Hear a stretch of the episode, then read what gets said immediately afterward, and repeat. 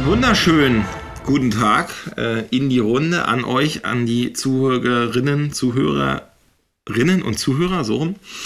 Es ist heute der 3. Oktober 2022, ähm, ja, allgemein bekannt als Tag der deutschen Einheit, als Feiertag, auch wenn der Tag an sich nichts mit den ähm, 89er äh, Eruption in der DDR zu tun hat, äh, sondern ist ja frei gewählter Tag gewesen, dann als Tag der Einheit.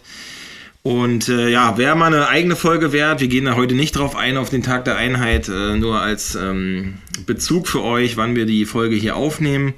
Und äh, ja, zum Tag der deutschen Einheit kann man dann gesondert mal was machen zum Thema Unterschiede Ost-West, äh, vor allen Dingen in sozialer Hinsicht Arbeitsbedingungen, Gewerkschaftsbindungen äh, und Demokratieverständnisse, die sich ja auch daraus ableiten, in welcher sozialen Lage ich mich befinde, könnte man ja die These aufstellen. Also von daher ähm, ein eigenes Thema für sich. Aber wir machen heute mit einem anderen Thema weiter. Und zwar, wenn ihr jetzt die Chronologie unserer Folgen seht, ist es die zweite Folge mit Felix. Ja, moin Christian. Schön, dass ich heute wieder hier sein darf. Felix, Mega gut. Ja, also es sind jetzt Monate her, seit wir die erste Folge gemacht haben oder mindestens mehrere Wochen. Ich weiß jetzt nicht, bestimmt zweieinhalb. Monate oder so. Du warst ja auch jetzt eine Ewigkeit auf Reisen, kannst du ja gleich mal erzählen. Also für mich gefühlt, weil vor, als wir die letzte Folge gemacht haben, haben wir uns gefühlt regelmäßig gesehen mit dem Essen und dann ja. warst du jetzt die ganze Zeit nicht da, aber du warst auch ja, wirklich nie da. Von daher. Ja.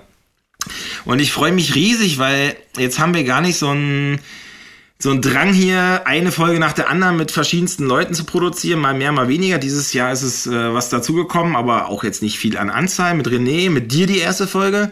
Und mich hat die ja auch emotional so gefangen und noch beschäftigt danach. Und ich habe auch viele Rückmeldungen gekriegt, danke dafür, dass äh, ich äh, irgendwie war mir klar, wir müssen unbedingt nochmal reden, bevor wir das erstmal auch so abschließen, in dem Format zu bearbeiten.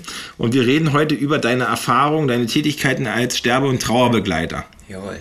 Da ist wirklich, bin ich richtig happy, ähm, dass wir das so machen können. Also, ne, eins vorweg, wir machen jetzt keine mega Traurigkeitsfolge draus, sondern wir reden ja über Realitäten. Ja, und das, was das Leben halt auch in der Realität zeigt und wie wir das möglichst so bearbeiten können, dass uns das nicht fertig macht, sondern dass wir daraus auch Erkenntnisse, Weiterentwicklung, Kraft und so ziehen können. Ja, bei aller Traurigkeit, die es manchmal auch bedarf. Gut, äh, Felix, dann sag doch mal, wo warst du denn eigentlich zwischendurch? Äh, vielleicht das mal als kleinen Einstieg. Also ich war eigentlich gar nicht so viel weg. Ich hatte nur um Mengen Dinge mir vorgenommen oder habe mir ganz bewusst für bestimmte Dinge Zeit genommen in der Zwischenzeit. Ähm, ich war natürlich auch ein bisschen im Ausland. Ich war unter anderem in New York, ich war in Lissabon und in Rom und ähm, war auch auf der einen oder anderen Veranstaltung unterwegs für Vorträge. Und ähm, ja, habe irgendwie diesen Sommer mich ganz bewusst entschieden, mir für bestimmte Dinge ganz klar Zeit zu nehmen und dafür eben für andere Sachen nicht mehr ganz so viel Zeit am Ende des Tages übrig zu behalten. Ähm, und das war, wie ich jetzt feststelle, eine richtig schöne Zeit und auch sehr sinn- und lebenserfüllt. Okay, aber dass du jetzt weniger Zeit für uns hattest, hat jetzt aber nicht keinen ausschlaggebenden Punkt gehabt, oder? Nee, also das war nur Zufall im das Sommer, oder? Das war Zufall und äh, daher sitze ich ja heute auch wieder hier. okay, gut, ja, klingt spannend. Ich habe ja die Bilder auch gesehen, ähm, wie ihr in den USA unterwegs wart und hast ja auch immer mal eine Info durchgeschickt halt. Ähm, das können wir auch vielleicht alles mit einfließen lassen. Und ist ja nach all der Zeit, wo man das nicht so locker machen konnte, war das ja, glaube ich, auch diesmal so entspannt. Ja. Aber eins vorweg, weil es ja immer mit den Arbeitsbedingungen so streife. Wie war es denn an den Flughäfen? Also hat sich da was gezeigt und wie seid ihr damit umgegangen, falls es äh, längere Wartezeiten gab? Also ich bin ja sowieso ein Mensch, der immer, wenn da irgendwie auf dem Flugticket steht, zwei Stunden vorher da zu sein, bin ich lieber drei Stunden vorher da, weil ich einfach die Ruhe für mich vor meinem Abflug brauche. Ähm, und meine Erfahrung selbst war, zumindest auf den Flughäfen, die in Deutschland lokalisiert sind, dass die Wartezeiten doch unfassbar lang sind und das zur Verfügung stehende Personal deutlich geschrumpft im Vergleich zu vorpandemischen Zeiten. Ähm, den Eindruck hatte ich allerdings im Ausland nicht, in den Staaten nicht, ähm, auch in Portugal und in Italien nicht. Also das ist anscheinend eine Thematik, die wir uns in Deutschland nochmal genauer anschauen dürfen. Okay. ähm, ja, ist ja auch noch mal spannend, ne, wie sich das so auswirkt. Bei der Personalknappheit, die kennt man ja vielleicht auch aus einem anderen Alltag, man weiß es nicht, vielleicht im Krankenhaus, keine Ahnung, wie es bei euch gerade im Uniklinikum aussieht. Äh, aber es ist interessant, ne? wie sich das, also bei uns in der Gastro ne, ist das natürlich ein Thema, auch wenn wir persönlich nicht betroffen sind als Betrieb, aber ähm, das kriegt man ja schon mit und ihr, glaube ich, alle, die unterwegs wart, kriegt das auch mit, dass veränderte Öffnungszeiten sind und alles nicht mehr ganz so flexibel und ganz so lange. Mhm. Wie ist es im Krankenhaus zurzeit? Ähm, ich finde, im Krankenhaus ist Personal immer ein Thema und sollte es auch immer sein, weil Pflege, medizinische Betreuung funktioniert nur dann gut, wenn es durch Menschenhand erfolgt und Insofern denke ich immer, Personal kann man nie genug haben. Ähm, tatsächlich bin ich sehr zufrieden, da wo ich zurzeit arbeite. Also ich würde es jetzt nicht als Personalmangel bezeichnen, freue mich aber auch selbstverständlich über die ein oder andere Fachkraft mehr, weil einfach dann die Aufgaben auf mehreren Schultern ähm, abgelegt werden können und das merken natürlich die Patientinnen und Patienten am Ende des Tages. Also Personal ist Qualität und da stehe ich gerade im Gesundheitswesen ganz, ganz stark dahinter. Ja, also ist ja unser Plädoyer. Ne? Also generell die Würdigung von menschlicher Arbeitskraft an sich.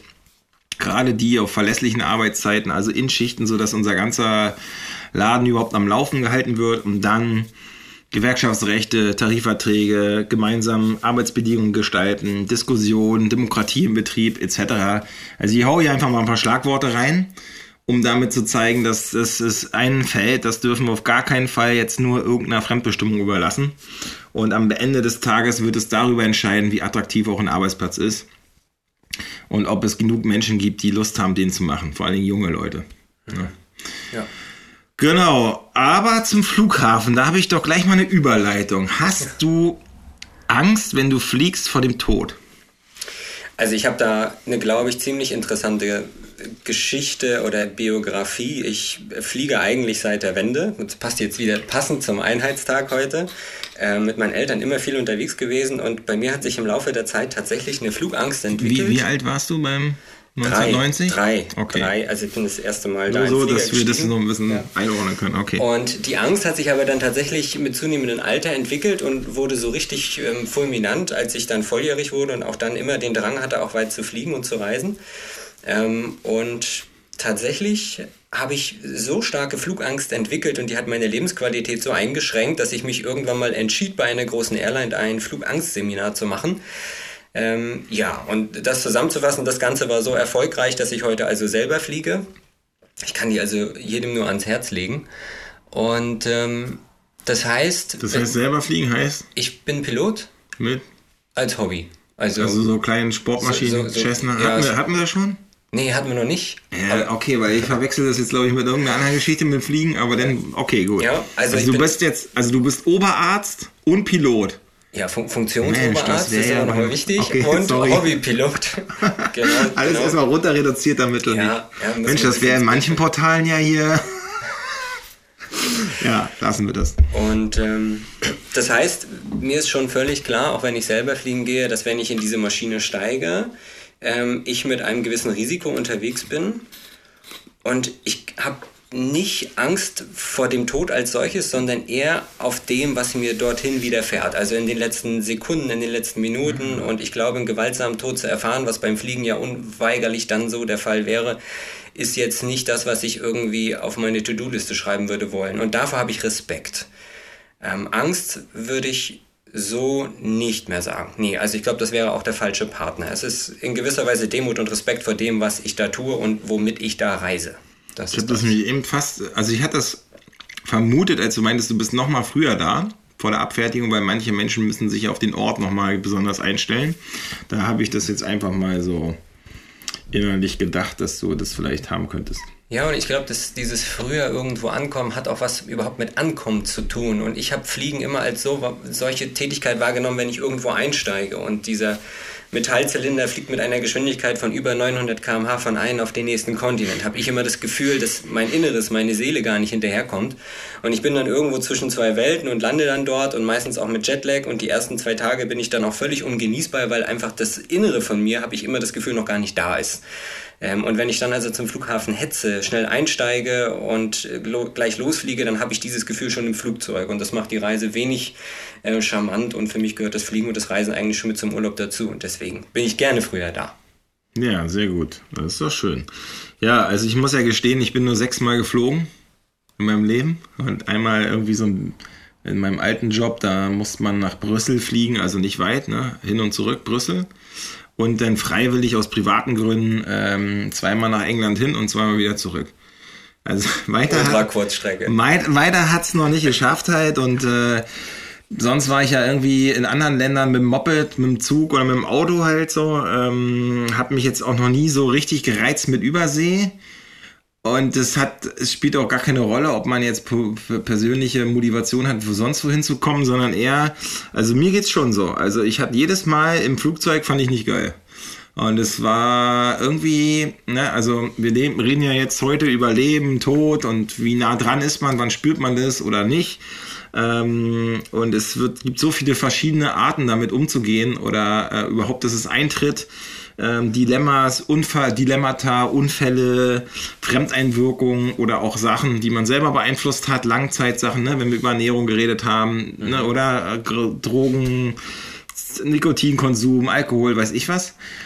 Und ich weiß nicht, ich hatte mit 19 einen unverschuldeten Verkehrsunfall, hat mir jemand die Vorfahrt genommen und das war meine Begegnung mit dem Leben und Tod. Ne? Also wo es dramatisch war, wie geht das, ne? Also es ist mit künstlichem Koma und was wird daraus und so. Mhm. Dass ich jedes Mal, glaube ich, in Situationen, wo ich keine eigene Bestimmung habe darüber, sondern fremdbestimmt, was ich beim Flugzeug richtig krass finde. Ja. Weil du siehst nichts davon, wenn was schief geht. du hast keinen Einfluss drauf.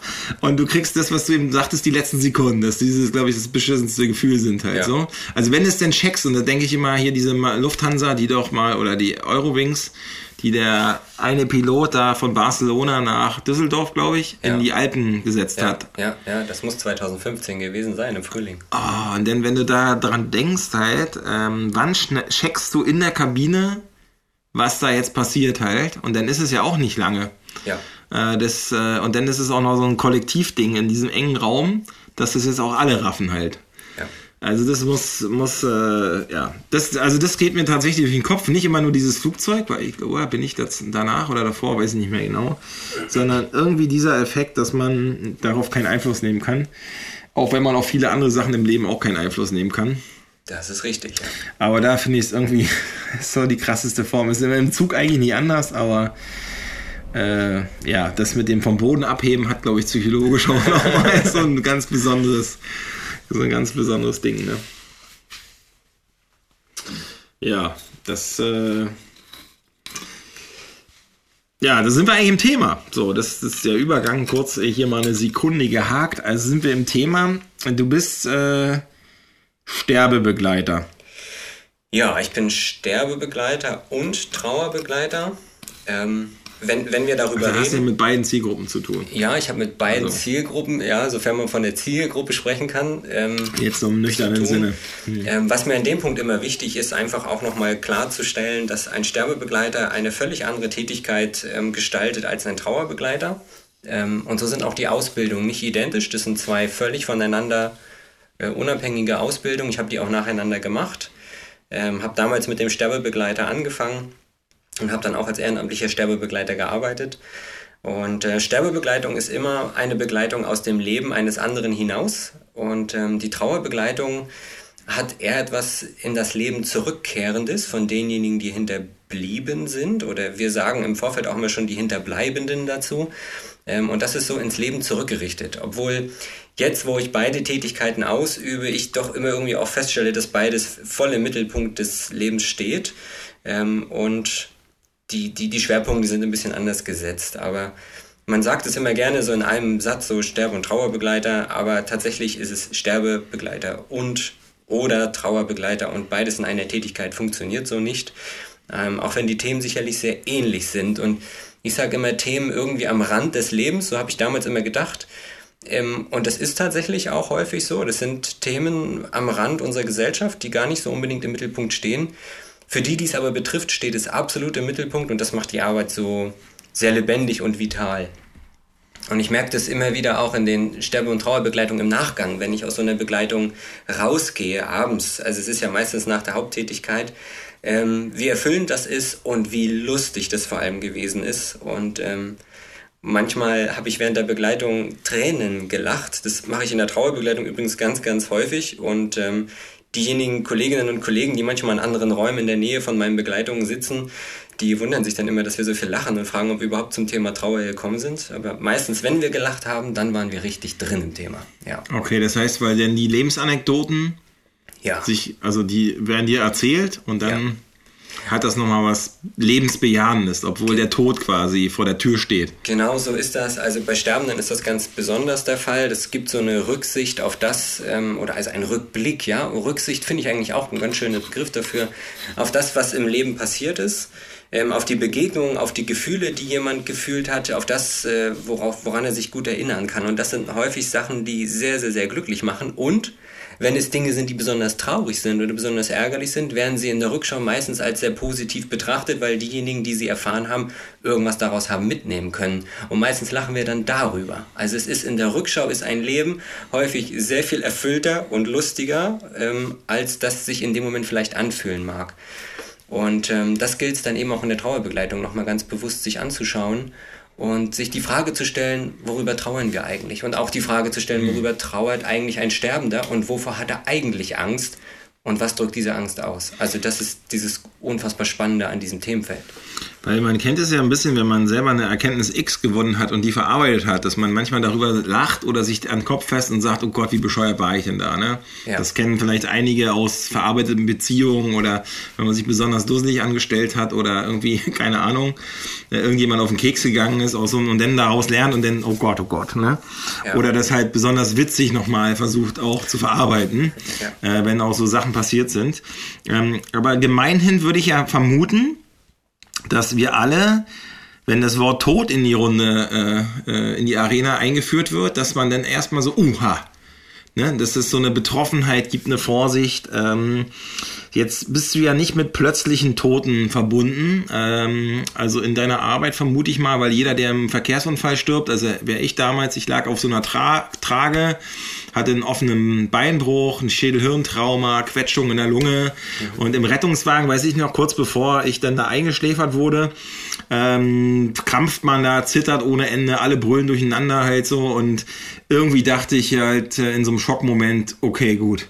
War, war, war, war, war das das jetzt, ohne dass du jetzt weiter darüber nachdenken kannst oder Angst hast oder so, sondern denkst, krass, du bist jetzt hier komplett ausgeliefert, was auch immer, hier, jetzt ging alles eh zu schnell. Und wenn sowas ja passiert, also wenn ich da jetzt nicht aufgewacht wäre, hätte ich ja gar keine Chance, darüber nachzudenken oder zu reden. Oder ich bin Kriegsopfer halt, ne? ähm, das, was wir an Bildern sehen, jeden Tag über Bürgerkriege und weiß ich wo äh, Konflikte laufen, Ukraine und äh, Jemen und die, die es alle gibt und eine Bombe da falsch eingeschlagen und da, ähm, das sind ja alles Sachen, dann ist der Tod da und dann hätte man ja theoretisch, und jetzt verzeih mir das mit der Zielgruppe, meine ich nach vorhin nicht, aber die, und der Unterschied ist ja wichtig, den du gesagt hast, zwischen mhm. Trauer mhm. von, Überblei äh, von, von Hinterbliebenen mhm. und dem denjenigen, der vom Tod jetzt betroffen ist, weil er es weiß, dass es eintritt. Er weiß mhm. zwar jetzt noch nicht auf die Minute und den Tag genau, aber er weiß, dass es passiert. Mhm. Und den Unterschied ne, wollte ich davon eigentlich mhm. nochmal klar machen. Also das heißt, wir reden ja jetzt dezidiert nicht über das Unfallopfer, was das nicht mehr verarbeiten kann, aber hier wäre ja der, die Hinterbliebenen wären da ja noch. Ja. Also das heißt, du brätst auch genau so eine Fälle oder brätst du die immer in den Kontext mit denen, die wissen, dass sie sterben, du redest mit denen über die Sterbebegleitung und du hättest aber deren Angehörige und in dem seine, ihre, mit denen du die Trauerbegleitung machst. Oder gibt es auch unterschiedlichste Fälle?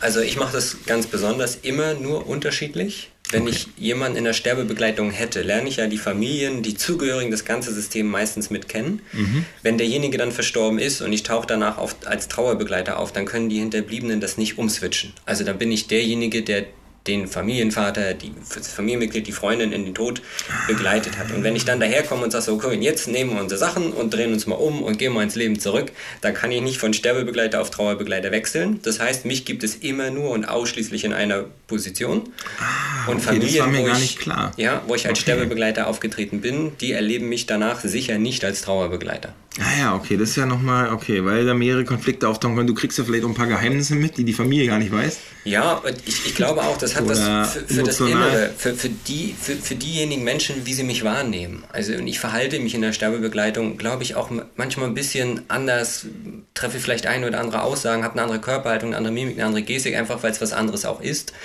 Ähm, und dann komme ich mit mal daher und sage so, und jetzt gehen wir zurück ins Leben und ich nehme euch an die Hand und ich begleite euch dahin zurück. Das hat sowas ich weiß nicht. Manchmal denke ich, das hätte so was Transzendentes, wie so ein, mhm. wie, wie so ein Herrgott, der sagt, also ich sorge, ich begleite dich in den Tod und deine Hinterbliebenen, die nehme ich jetzt mit zurück ins Leben und alles wird gut am Ende des Tages. Und das, ja, ja, das okay. lässt sich für mich nicht verbinden und das will ich auch nicht. Ich hätte sonst die Vermutung, dass vielleicht die Angehörigen, denn äh, der weiß als letzter vielleicht, was nochmal der Opa gesagt hat und ey, erzähl doch mal und so, dass immer so ein schiefes Verhältnis entstehen könnte. Ja. Ähm, ne, also, dass du vielleicht, ja, ja, also da besteht ein Risiko, das denke ich zum einen. Und zum zweiten ähm, ist es auch wichtig, dass wenn einer verstorben ist, egal ob es akut war oder ähm, ein langer Prozess gewesen ist, dass dazwischen auch ein Bruch in den Begleitungen gibt oder kein Bruch, ein Wechsel, will ich sagen. Ähm, denn all diejenigen, die äh, stark verändernde Erfahrungen machen, und das ist der Tod eines geliebten Menschen nun mal, ähm, dürfen in dieser Phase eben auch lernen, dass sie nicht zeitgleich mitsterben und dass sie Ressourcen haben, dass sie zumindest abends ins Bett gehen, morgens aufstehen, dass sie wenigstens, und wenn sie einmal die Woche nur duschen gehen oder nur am Tag vielleicht nur ein Liter Wasser schaffen zu trinken, zunächst einmal nicht, aber sie werden selber nicht sterben. Und wichtig ist, dass es für eine kurze Spanne auch mal nicht ausschließlich eine Begleitung von außen gibt, um zu merken, dass jeder auch eigene Ressourcen hat. Würde ich als Sterbebegleiter direkt in der Wohnung bleiben und den Trauerbegleiter sofort mit, dem, mit der Verlusterfahrung übernehmen, würde ich denjenigen, die trauern, die Erfahrung nehmen, dass sie lernen dürfen, dass sie das auch selber halten können. Und dann ist ja immer die Frage, wann gehe ich dann da wieder raus? Und Ziel einer guten Sterbe- und Trauerbegleitung ist es eben auch, dass man uns vielleicht irgendwann gar nicht mehr braucht, weil die Ressourcen selbst so gestärkt sind und unsere Gesellschaft wieder so funktioniert, dass es also kein separates Amt dafür gibt, wenn es jetzt hier auch ein Ehrenamt ist. Und deswegen finde ich das wichtig, ähm, auch Trauernde mal eine Weile trauern zu lassen. Also ich bin Trauerbegleiter, ich bin kein Spaßbegleiter, sage ich manchmal so, so scherzhaft. Und ich bin da, um die Trauer zu begleiten. Also mit mir gibt es keine Ablenkung, sondern wir schauen uns das Gefühl mhm. richtig an. Und da, da wird auch nicht schön geredet, sondern ich sehe mich immer gerne, und so ist es bei den Sterbebegleitern auch, wie so ein Reiseleiter oder wie so ein Lotse. So heißt auch unser Verein, die Trauerlotsen. Ähm, und wir, wir zeigen, wo es hingehen könnte. Die Trauernden und die Sterbenden gehen den Weg aber grundsätzlich alleine. Und das, das ist auch wichtig, weil jeder mhm. so autonom und so viele eigene Ressourcen dann spüren darf, als das auch wieder ein sinnerfülltes Leben ergeben kann. Ja, also super, super spannend. Wir können es ja gleich, gleich mal auch von, also beide Seiten nochmal einzeln betrachten, mhm. damit hm, die Zuhörerinnen und Zuhörer da eine Vorstellung haben.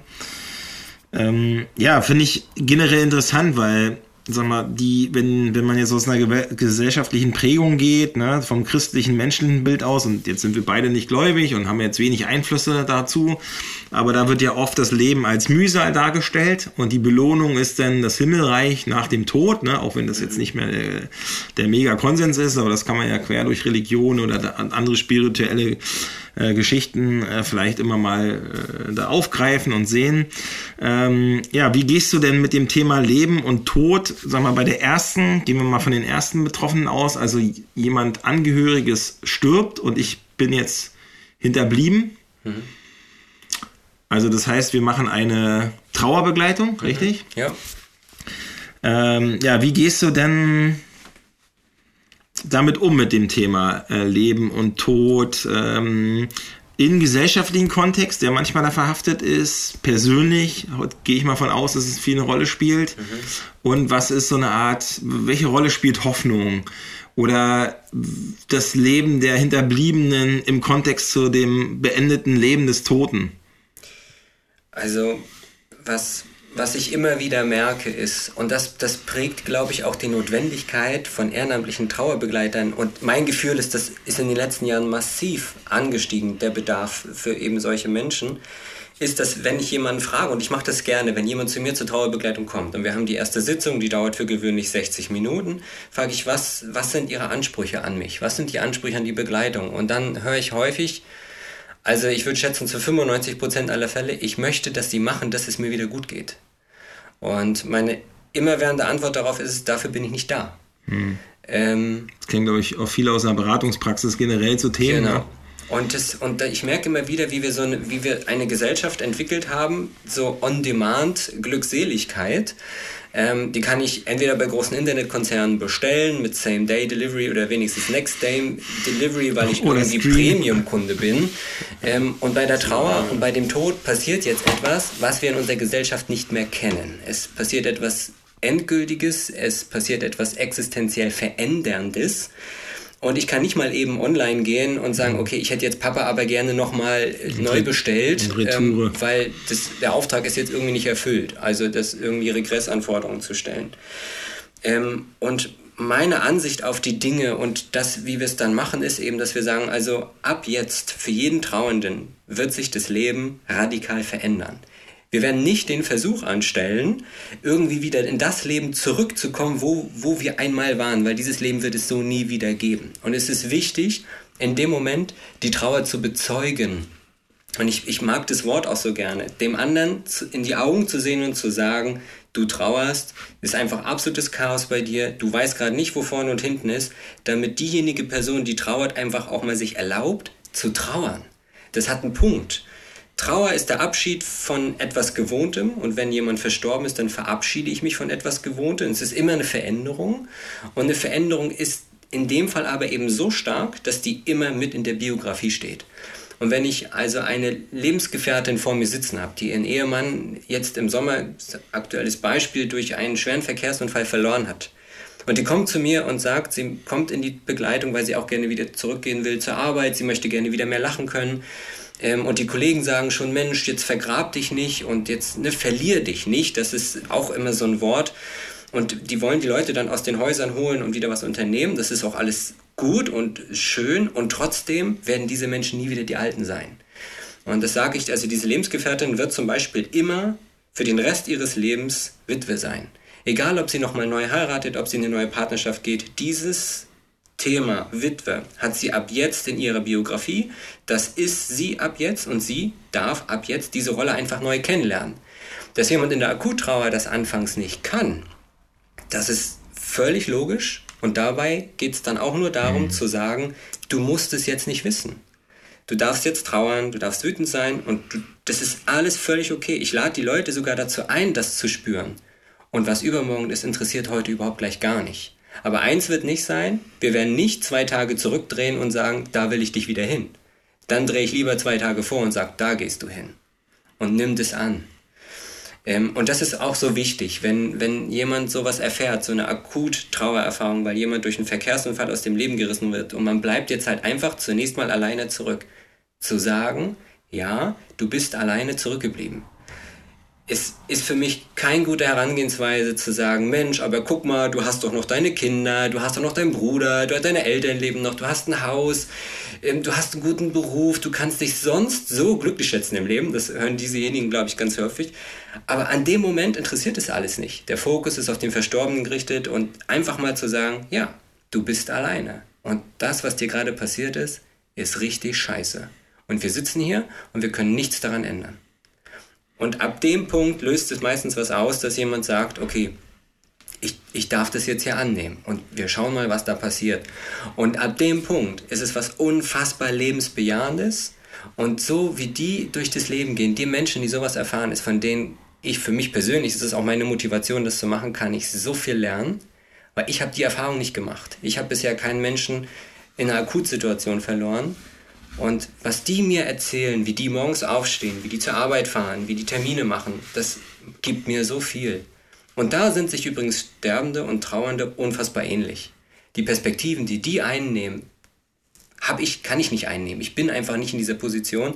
Aber das, was ich von denen lernen kann, ist mein Antrieb, das zu tun. Und das ist richtig krass. Ja, also das äh, ist, glaube ich, ja klar, dass man ja als äh, Begleiterin nie, ähm, also du kannst ja eine Sache schon mal nie selbst erlebt haben, gestorben zu sein. Genau. Ja, also das ja. ist, äh, ja. das ist äh, ja klar und ähm, das ist ja auch so ein Trend der heutigen Diskussionskultur, dass oft auch gesagt wird, man darf sich nur zu Dingen äußern, die man selbst erlebt hat. Äh, oder die von denen vorgetragen wird, das halte ich für eine Analyse von Gesellschaften ja auch zu kurz gegriffen. Mhm. Man muss einfach auch, also neben so einem krassen Thema, dass es gar nicht geht, mhm. ähm, finde ich auch, dass du, wenn du die, wenn die Fokussierung da ist, wie kannst du jemanden mitnehmen, dass er eine Stärke daraus gewinnt? Das ist doch das entscheidende ja. Grund und nicht, ob man es selbst erlebt hat. Und ähm, ich muss dir sagen, an der Stelle mal kurz, als ich da aus dem Koma aufgewacht bin und da auf Intensiv lag, noch ein paar Wochen, Operation hier, es ist nicht klar, ob das Bein gerettet werden kann, etc., ne, 19 Jahre alt, du fühlst dich die ganze Zeit als Opfer nach dem Motto Scheiße, Scheiße, Scheiße, ich habe da hier gar keine Aktie dran, warum bin ich jetzt hier, warum hat er mir da und so überhaupt, ne? Und äh, ich hatte auch hier gerade irgendwie ganz andere Pläne. Und ich hatte da gar keine Begleitung und bin auch gar nicht drauf gekommen. Also mir hat das auch keiner angeraten oder so. Was macht das mit einem 19-Jährigen? Äh, und irgendwie hast du dir das äh, selbst irgendwann mit dir ausgemacht halt, weil man konnte dann auch nicht alles machen mit Krücken und on, die Kumpels haben dann was anderes gemacht und so. Du musstest viele einsame Sachen selbst verarbeiten halt. Mhm. Und deswegen erstmal an der Stelle ist es super wichtig. Also für heute wirst du ja für jeden Quatsch beraten mit irgendwas halt. Aber hier so Essentials, wie gehen Menschen damit um und vor allen Dingen in dem Fall, wenn zum Beispiel der, der Mann jetzt gestorben ist, ähm, dass halt nicht der Effekt greift, ja, es gibt die und die, die anderen, also so ein, ne, so andere, also egal was, vergrab dich nicht, wird ja oft gesagt, aber trotzdem heftet das Stigma an dir. Mhm. Und lieber dich damit offensiv auseinanderzusetzen, mhm. dass das halt jetzt so ist, mhm. als wenn dauernd immer alle so ganz vorsichtig mit dir umgehen, was ja auch dann so ein bisschen respektlos ist. Mhm. Oder auch nicht den Fehler machen, jetzt Mutti zu sein und sich alles, ne, sondern sich selber damit auseinanderzusetzen. Total wichtig, weil die Kinder trauern ja auch bloß auf ihre Art. Ne, du kannst ihnen das ja auch nicht abnehmen. Wenn du dich selbst nicht um dich kümmerst, kannst du ja auch keine Hilfe sein in so einem Familienverbund. Das wird sich ja, denke ich mal, rauskristallisieren, wenn, wenn, wenn äh, eine Begleitung, eine Beratung gut angenommen wird. Und äh, also ich habe da wirklich Respekt vor an der Stelle, weil ich weiß, ich habe das mit mir selbst ausgemacht und das führt heutzutage immer noch zu Persönlichkeitsentwicklung, die, wo ich einfach weiß, dass ich manchmal mit Menschen umgehe aus meiner Erfahrung heraus die die nicht verstehen können, wo es mir auch eigentlich egal ist. Mhm. Was nicht immer gut ist. ja? Mhm. Also das ist schon, ähm, am Ende hat sich bei mir durchgesetzt, du kannst jeden Tag Opfer sein von anderen, von, dem, von der Dummheit von anderen oder nicht. Ne? Also davor muss ich keine Angst haben. Mhm. Ähm, ich kann, ne, wie im Flugzeug, muss ich mir aber nicht immer in die Situation stellen. Mhm. Aber das kann auch passieren. Und es ist denn, wie es ist. Ich sehe es sehr, sehr nüchtern. Mhm. Na? Und ähm, es kann jeden Moment vorbei sein und ja, manchmal sind Verhaltensweisen da, wo ich, glaube ich, äh, Leuten auch wehtue, ähm, aus der, aus verschiedensten Entwicklungen oder Sachen, die passiert sind, weil ich die Erfahrung gemacht habe, dass es eigentlich auch egal ist, weil es geht, kann auch vorbei sein. Was, was nicht immer gut ist halt so, ne? weil es ja. dann auch nicht ganz aufgearbeitet ist, aber das ist jetzt ein anderes Thema. Ähm, ja, gibt es eigentlich, um das zurückzuholen, gibt es eigentlich einen Unterschied, wie jemand zu Tode kommt für die Hinterbliebenen? Also was mir immer auffällt, ähm, wenn jemand verstirbt und er ist augenscheinlich für unsere Gesellschaft her zu jung. Ähm, nehmen wir mal so ein Beispiel, Herzinfarkt, Familienvater mit um die 55, dann ja, für unsere Gesellschaft ist das zu jung. Ähm, und der geht abends ins Bett, der hat nachts seinen Herzinfarkt, niemand bekommt es mit, der steht morgens einfach nicht mehr auf. Das heißt, er ist im Schlaf verstorben, mitten im Leben. Dann trauern die Trauernden im Nachgang unfassbar stark. Das ist eine absolute Akutsituation. Es ist unfassbar überraschend. Und sagen natürlich ganz häufig, Mensch, das hat er nicht verdient und er wollte noch so viel machen und das ist, er ist viel zu jung gestorben und die ganzen Träume, die er hatte und was ich aber erlebe, wenn ich mit Sterbenden zu tun habe, und hier kommt der große Unterschied, dass Sterbende sagen, am liebsten würde ich abends ins Bett gehen, einschlafen und morgens nicht mehr aufwachen. Das heißt, der Tod, den wir uns alle wünschen, den wollen wir nicht, dass ihn unsere Angehörigen haben, weil das wäre für uns zu überraschend. Und der zweite ist dieses, er ist zu jung, er ist zu früh gegangen, er wollte noch so viel erleben, ist etwas, was ich bei Sterbenden, die wissen, dass sie sterben, noch nie gehört habe. Also es gibt wenige Ausnahmen. Es gibt immer mal jemanden dabei, der sagt, ich will ja, auf jeden Fall noch einen Fallschirmsprung machen. jemand anderes ne? zubilligt, ey, ja. du, jetzt, wenn du jetzt gehst, ist ja okay, ne? Genau, also es ist total spannend. Ja, und dann, wenn die Sterbenden sagen, also es geht mir gar nicht darum, was ich im Leben alles für mich erlebt habe. Ich will einfach die Gewissheit haben, dass etwas von mir bleibt. Und ähm, das denken Trauernde häufig gar nicht. Trauernde schauen auf das Leben ganz abstrakt, das ist ja bei Bestattung auch häufig, und dann wird die Biografie so runtergerasselt. Mhm. Und manchmal denke, Mensch, wollen wir nicht bei einer Beerdigung lieber Wert darauf legen, wie war der Mensch mit anderen und was wurde durch ihn erschaffen und nicht, wann hat er sein Abitur gemacht, wann ist er bei dem Arbeitgeber gewesen, wo ist er wann hingezogen, sondern was war seine Rolle in dieser Gesellschaft und was wurde durch ihn erschaffen. Und das ist etwas, was Sterbende immer, immer wieder signalisieren in den Gesprächen mit mir, die Frage, was bleibt von mir? Und die größte Angst, dass sie vergessen werden. Da ist keine Angst darin, dass sie vielleicht nicht mehr in Uruguay waren oder nicht die Pyramiden bestiegen haben, sondern da ist diese große Angst, nicht in, gesellschaftliche Aus, nicht in gesellschaftlichen Austausch gegangen zu sein, nicht eine Sinnerfüllung für jemand anderen geschaffen zu haben. Aber Trauernde blicken eben immer zurück und sagen, oh Gott, der ist viel zu jung gestorben. Und als jetzt die Queen gestorben ist, das war so, und ich habe viel über sinnerfülltes Leben auch mich in letzter Zeit mit beschäftigt, wo, wo wahrscheinlich jeder sofort sagte, mein Gott, die Frau ist also weit über 90 geworden, die war Königin, längste Monarchin der Welt, also die hat doch ein tolles und erfülltes Leben gehabt, ist doch alles gut. Für den Sohn dieser Frau, also jetzt für Charles, ist es aber immer noch die Mutter und er ist immer noch Sohn. Und ähm, da ist die Trauer völlig unabhängig davon, wie lange jemand gelebt hat und wie erfüllt das Leben war. Und zum, zum Dritten wissen wir ja noch nicht mal, ob die Queen ihr Leben als Erfüllung wahrgenommen hat. Wir sehen das rückblickend so, wenn aber die Queen auf ihrem Sterbebett gedacht hat, also Königin musste halt sein, aber war eigentlich gar nicht so ihr Ding, dann hat sie eigentlich keinen Sinn erfülltes Leben gehabt. Das wird das Protokoll an, an keiner Stelle veröffentlichen. Das denke ich auch. Aber das ist, das ist eben so genau dieser Diskurs, ähm, und angehörige Systeme, wenn Sterbende. Und deswegen macht es das Ganze auch so spannend, weil ein Sterbender und ein Trauernder steht ja nie allein. Und da ist auch, wenn jemand trauert und ähm, er kann seiner gewohnten Rolle auf Arbeit nicht mehr gerecht werden, dann gehen viele daher und lassen sich krank schreiben. Und die sagen ja auch, ich bin jetzt krank geschrieben, weil ich bin jetzt, ich bin in der Trauerphase. Wo ich immer sage, es hat um die Krankheit gleich gar nichts zu tun. Wir müssen also uns mal bewusst machen, dass Trauern was total Gesundes ist dass diejenige Person einfach nur die Arbeit momentan nicht an die oberste Stelle stellt. Also, sie sind arbeitsunfähig. Aus welchem Grund auch immer, aber wir sind schon alle mal nicht krank geschrieben. Aber es ist natürlich völlig klar, wenn ich eine bestimmte Aufgabe in meinem Unternehmen erfülle und ich bin jetzt Trauernder, dann tue ich das mit mal nicht mehr, und das heißt aber für alle anderen, die sich um mich herum befinden, die müssen sich auch verändern. Das heißt, alle anderen trauern mit, jeder mit seinen eigenen Ressourcen und Kompetenzen und das gibt natürlich Spannung und deswegen sind Begleitungen an dem Punkt manchmal so wertvoll und spannend auch zu betrachten. Ja. Nein, da würde ich mal eine interessante These aufstellen, weil ganz offensiv gedacht, eigentlich trauern wir unser ganzes Leben lang. Ja. Und wir trauern nicht nur, weil jemand stirbt, sondern wir trauern, weil zum Beispiel soziale Beziehungen sich beenden oder Räume, in denen wir soziale Beziehungen erlebt haben. Ne? Manche trauern mehr, manche weniger, um die Schulzeit, um die Uni, um einen Arbeitsplatz. Aber im Kontext der eigenen Wirkung, da will man ja auch manchmal, dass was bleibt. Ne? Ja. Also deswegen fahren Leute zu Schülertreffen und äh, so Sachen und ja. äh, Abschlussfahrten, äh, Erinnerungsgruppentreffen, weiß ich was.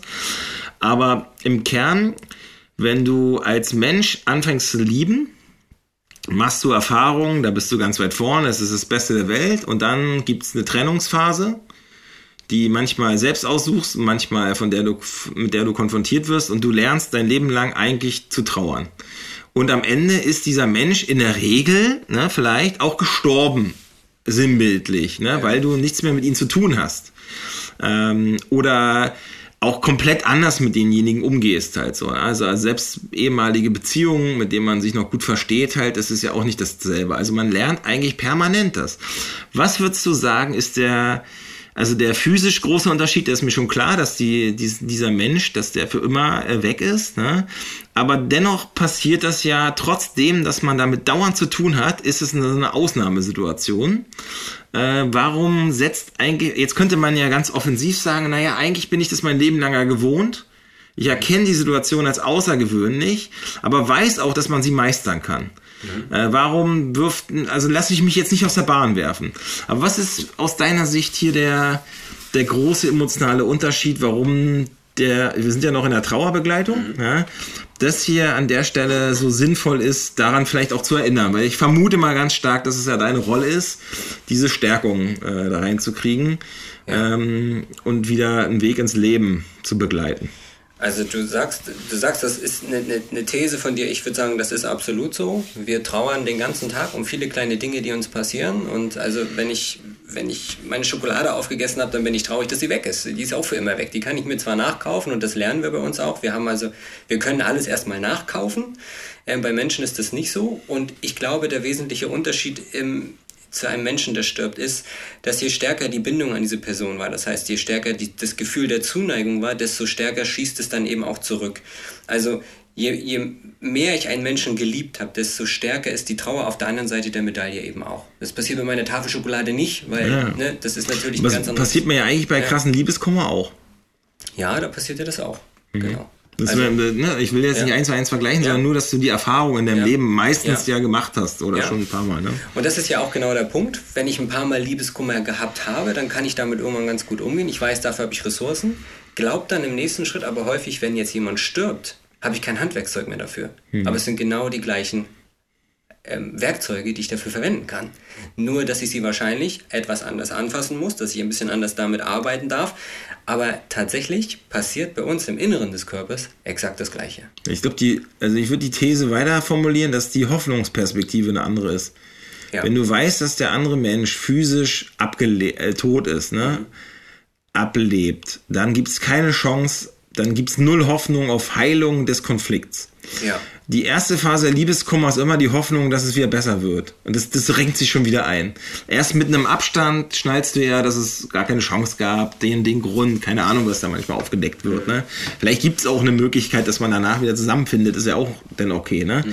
Das passiert ja bei einer Person, die stirbt, nicht. Mhm. Ist das der große Unterschied dann dazu? Also warum man sich da also warum man sich da nicht dran erinnern kann von alleine, will? Oder ist der Schock das, was erstmal alles überlagert? Also ich, ich glaube tatsächlich, dass diese Verlusterfahrung von einem Menschen, der uns so lange begleitet hat, und das ist ja häufig auch der Fall, wenn so eine starke Zuneigung entsteht, ähm, einfach äh, so massiv wahrgenommen wird, weil wir es einfach noch nie haben vorher kennenlernen dürfen. Also ich kenne Patientinnen, die sind irgendwie das vierte Mal verwitwet, die sagt nach dem vierten Mann, ja, so war das bei meinem zweiten auch, das kenne ich schon. Ähm, Krass, ja. Die haben halt ihren Weg damit gefunden, aber wenn jemand das zum ersten Mal erfährt, oder aber wenn Eltern ihre Kinder verlieren, das ist, also das, kann man nicht üben. Und das, das passiert einfach so rein, dafür wird niemand vorbereitet. Ähm, und das ist einfach etwas, was ein Novum ist. Das ist etwas völlig Neues, eine völlig neue Lebenssituation, in der wir uns wiederfinden. Und an dem Punkt finde ich es auch, wenn, wenn jemand gut steht, immer noch mal sinnvoll zu sagen, nutzt die Möglichkeit einer Begleitung, vertrau dich auf Menschen oder lehn dich auch mal an einen Menschen an, der nicht in deiner unmittelbaren mhm. Umgebung sich befindet, weil der kann es ganz anders sehen. Und deswegen lachen wir ja häufig auch so, weil wenn mir jemand etwas erzählt, ich Dinge sehe und ich Fragen stelle, die würde ein Angehöriger ja niemals stellen.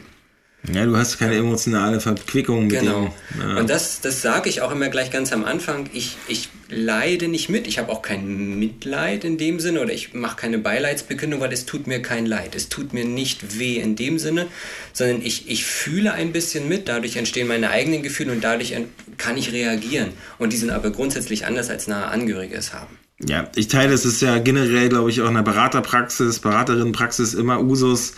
Ne? Du kriegst eine andere Wahrheit eingeschenkt von jemandem, der keine emotionale Verbindung hat, als von denen, die du jetzt im unmittelbaren Umfeld hast. Natürlich ja. würden deine Eltern, entweder sind sie gegen irgendwas, wenn du was machen willst, aber jetzt ganz platt, ne, willst du jetzt ein veganes Café aufmachen, mhm. dann wird es Leute geben aus deinem Umfeld, die sagen, ja, ja, richtig gute Idee und dann wäre immer mal gut, auch eine Meinung zu hören von jemandem, der emotional da keine Verbindung hat, zu sagen, na, denk mal drüber nach. Ja. Hast du genug Eigenkapital? Wie ist die Lage? Lalala. Ne?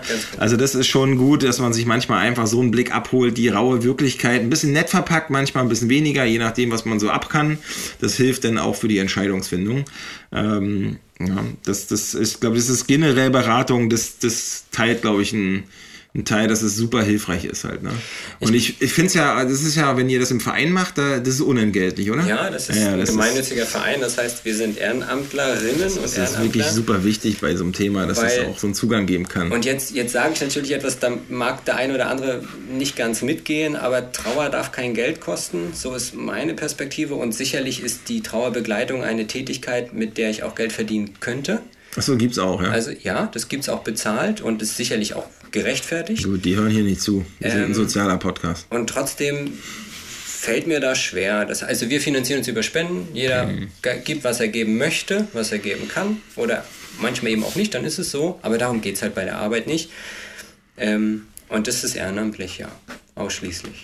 Genau, kannst mir, kann ich ja auch noch, noch mal reinschreiben. Also diejenigen, die Felix seinen Verein unterstützen möchten, ja. immer her damit halt, ne? Und das ist ja auch nochmal wichtig mit dem Bindeglied in der Gesellschaft, dass wir manche Sachen einfach nicht monetarisieren. Scheiß doch drauf. Also wirklich, dass man wirklich auch mit Haltung rangeht und sagt, das Thema ist so wichtig ähm, im menschlichen Miteinander, dass hier nicht immer ähm, im Vordergrund steht, ob derjenige, der da betroffen ist, die Hilfe braucht, dass der jetzt das Portemonnaie hat, äh, das auch zu bekommen. Oder dann, sag mal so, die Begleitung danach aus oder den Zeitraum der Begleitung danach auswählen würde, wie viel Zeitraum kann man sich leisten. Genau, also ja, wie lange darf ein Problem. ich trauern? Ja. Genau, das wäre auf jeden Fall ein Problem. Genau.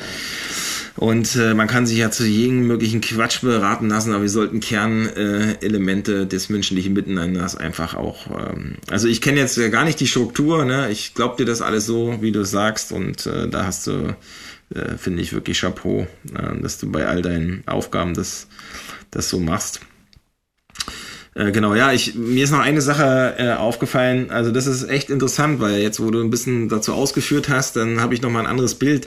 Weil tatsächlich würde es mir auch persönlich, was ich ja auch schon geschildert habe vorhin mit meiner Unfallerfahrung, ich habe gar nicht so eine mega Angst davor zu sterben oder wenn es passiert, passiert's halt. Ich sehe das irgendwie relativ nüchtern halt, weil man war da kurz davor, man hat manche Momente dazu erlebt und äh, man stumpft auch ein bisschen ab, das sage ich ganz ehrlich. Ähm, dass ich mir da echt nicht so eine Waffel drüber mache. Ich war jetzt auch bei der Nuklearmedizin, Schilddrüsenuntersuchung, weil die haben da irgendwas gefunden, ne, drum und dran, dann machen die dann ewig Zeugs, weil ich extra, haben sie mich nach Neubrandenburg hier geschickt, ne.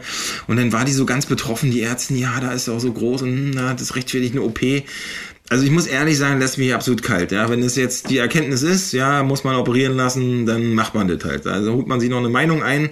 Das ist mir eigentlich egal, auch mit welche Folgewirkung das hat. Ne? Und das, äh, wenn es da eine logisch rationale Sinnabcheck davon gibt, halt so, dann bin ich dafür. Aber der Unterschied ist, jetzt bin ich auch Vater. Und mein Junge ist 14. Mhm. Und es ist wirklich ein, absolut eine andere Betrachtung darauf. Mhm. Also das würde mich quasi mehr aus der Bahn werfen, wenn ich da jetzt äh, so ein Schicksal zu kriegen würde, also wo ich dann jetzt in der Trauerbegleitung wäre oder auch in der Unfall, ne, muss ja nicht gleich immer ein Tod enden halt, aber so einschneidende Maßnahmen äh, oder Veränderungen im Leben, als wenn es mich selbst betreffen würde. Und nicht, weil ich das jetzt besonders toll finde, sondern es lässt mich einfach kalt, was mit, mit mir persönlich passieren würde, wenn es halt so passiert, was man sich nicht, ne, wenn ich mich jetzt quasi zu Tode saufen würde, dann müsste ich mir auch nicht wundern. Ähm, und das ist schon krass halt so, weil da gab es, weiß ich, wie viel, keine Ahnung, wie ihr das als Zuhörerinnen und Zuhörer so erlebt, als Eltern, wenn ihr welche seid, auf den Spielplätzen, wenn die noch klein sind, bis hin zu Radfahren in Berlin, Fahrradwege zugeparkt, Postauto zugeparkt, irgendeiner will Möbel ausladen, äh, ja, äh, äh, ich mache nur kurz und dann müssen die in Fließverkehr und weiß ich, was es alles noch für Hürden gibt. Also da muss ich sagen, ist nicht so, dass ich jeden Abend Angst habe darum, aber das finde ich richtig krass. Mhm. Ja, also da wüsste ich auch nicht, was man da jetzt. Äh, äh, also man will sich das jetzt auch nicht ausmalen, aber wenn sowas passieren würde, ja, komplett andere Situation. Ich glaube auch, dass das absolut gerechtfertigt ist. Also ich finde es nicht pathologisch, ich finde es total gerechtfertigt, weil das sind ja auch so evolutionäre Grundpfeiler in unserer Natur, einfach, dass unsere, unsere Kinder, ähm, das sind unsere Schutzbefohlenen und ähm, das, das darf auch so sein. Ich glaube, das ist absolut menschlich und die Angst, dass da was passiert, ist ja auch der Grundstein dafür, dass vielleicht bestimmte Dinge nicht passieren, weil sie vorher verhindert werden können. Also hm. ähm, das, der, Angst ist per se überhaupt nichts Schlimmes. Das ist einfach nur ein Wegweiser, der sagt, schau mal hier noch mal ein bisschen genauer hin. Und ich glaube, bei Kindern ist das absolut gerechtfertigt. Ja, du, ich hätte, wenn du nach der Geburt so einen kleinen im Arm hast mhm. und denkst dir, krass, der ist jetzt völlig ausgeliefert das bleibt dein Leben lang. Also, ne, ich meine, das Gesicht ändert sich natürlich irgendwann, da wächst auch so ein Bartflaum und so Sachen. Aber irgendwie, wenn du ins Gesicht guckst, denkst du, das ist eigentlich immer noch das ist so, ne, ganz klein und äh, schwach und äh, also jetzt schwach im Sinne von als Baby, ne, dass er jetzt nicht alleine überlebensfähig wäre.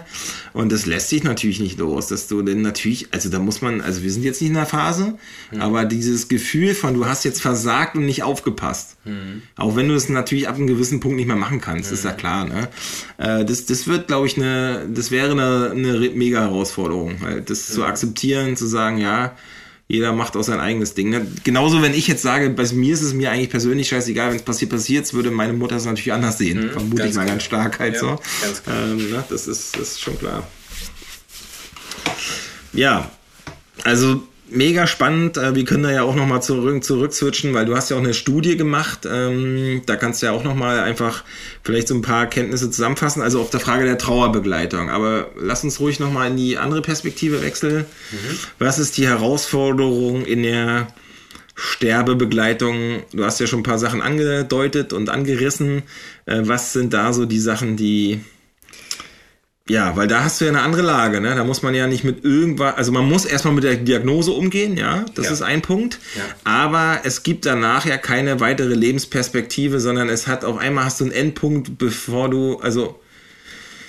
Ja, also das, das ist tatsächlich, Sterbebegleitung ist etwas sehr Endliches. Und, und da geht es häufig darum, wie geht es mir jetzt? Und Sterbende haben eben auch ganz häufig diese ganz ähm, das, so erzählen die mir das, diese entspannende Jetzt-Perspektive, wo ich hingegen darüber nachdenke, wann mache ich meine nächste Einkommensteuererklärung und schaffe ich den Abgabetermin nächstes Jahr im Frühjahr für das und das, geht es bei Sterbenden nicht mehr darum. Das hat zum einen erstmal eine völlig andere Perspektive, die wir häufig so gar nicht mehr einnehmen können, weil einfach die Gesellschaft uns so eingenommen hat und wir haben, wir haben eine Studie gemacht, weil ich habe für mich immer wahrgenommen, auch als in meiner ärztlichen Tätigkeit Sterbende sind unfassbar reich an Dingen, die sie zu erzählen haben, unfassbar reich an Perspektiven, die ich erst einnehmen werde können, wenn ich selber sterbe und dann kann ich sie aber nicht mehr weitergeben.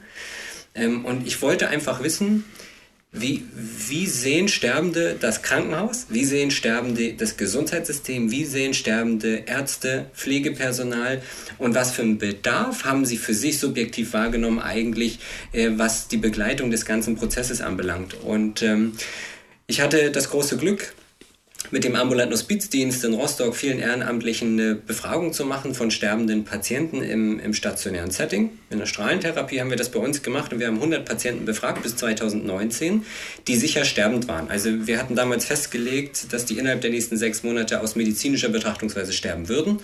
Die meisten sind deutlich früher gestorben und wir haben im Prinzip Fragen gestellt, ähm, wo jemand sterben möchte und ob er sich gesehen fühlt von der Pflege, ob er sich gesehen fühlt ähm, von, den, von den Ärztinnen und Ärzten, ob sie sich gut aufgeklärt fühlen und was sie sich im Krankenhaus sonst noch so wünschen. Und ähm, was ich unfassbar spannend war, wenn, wenn, wenn man mal die Frage stellt, wo will jemand sterben, dass also 60 Prozent angegeben haben, dass sie zu Hause sterben wollen.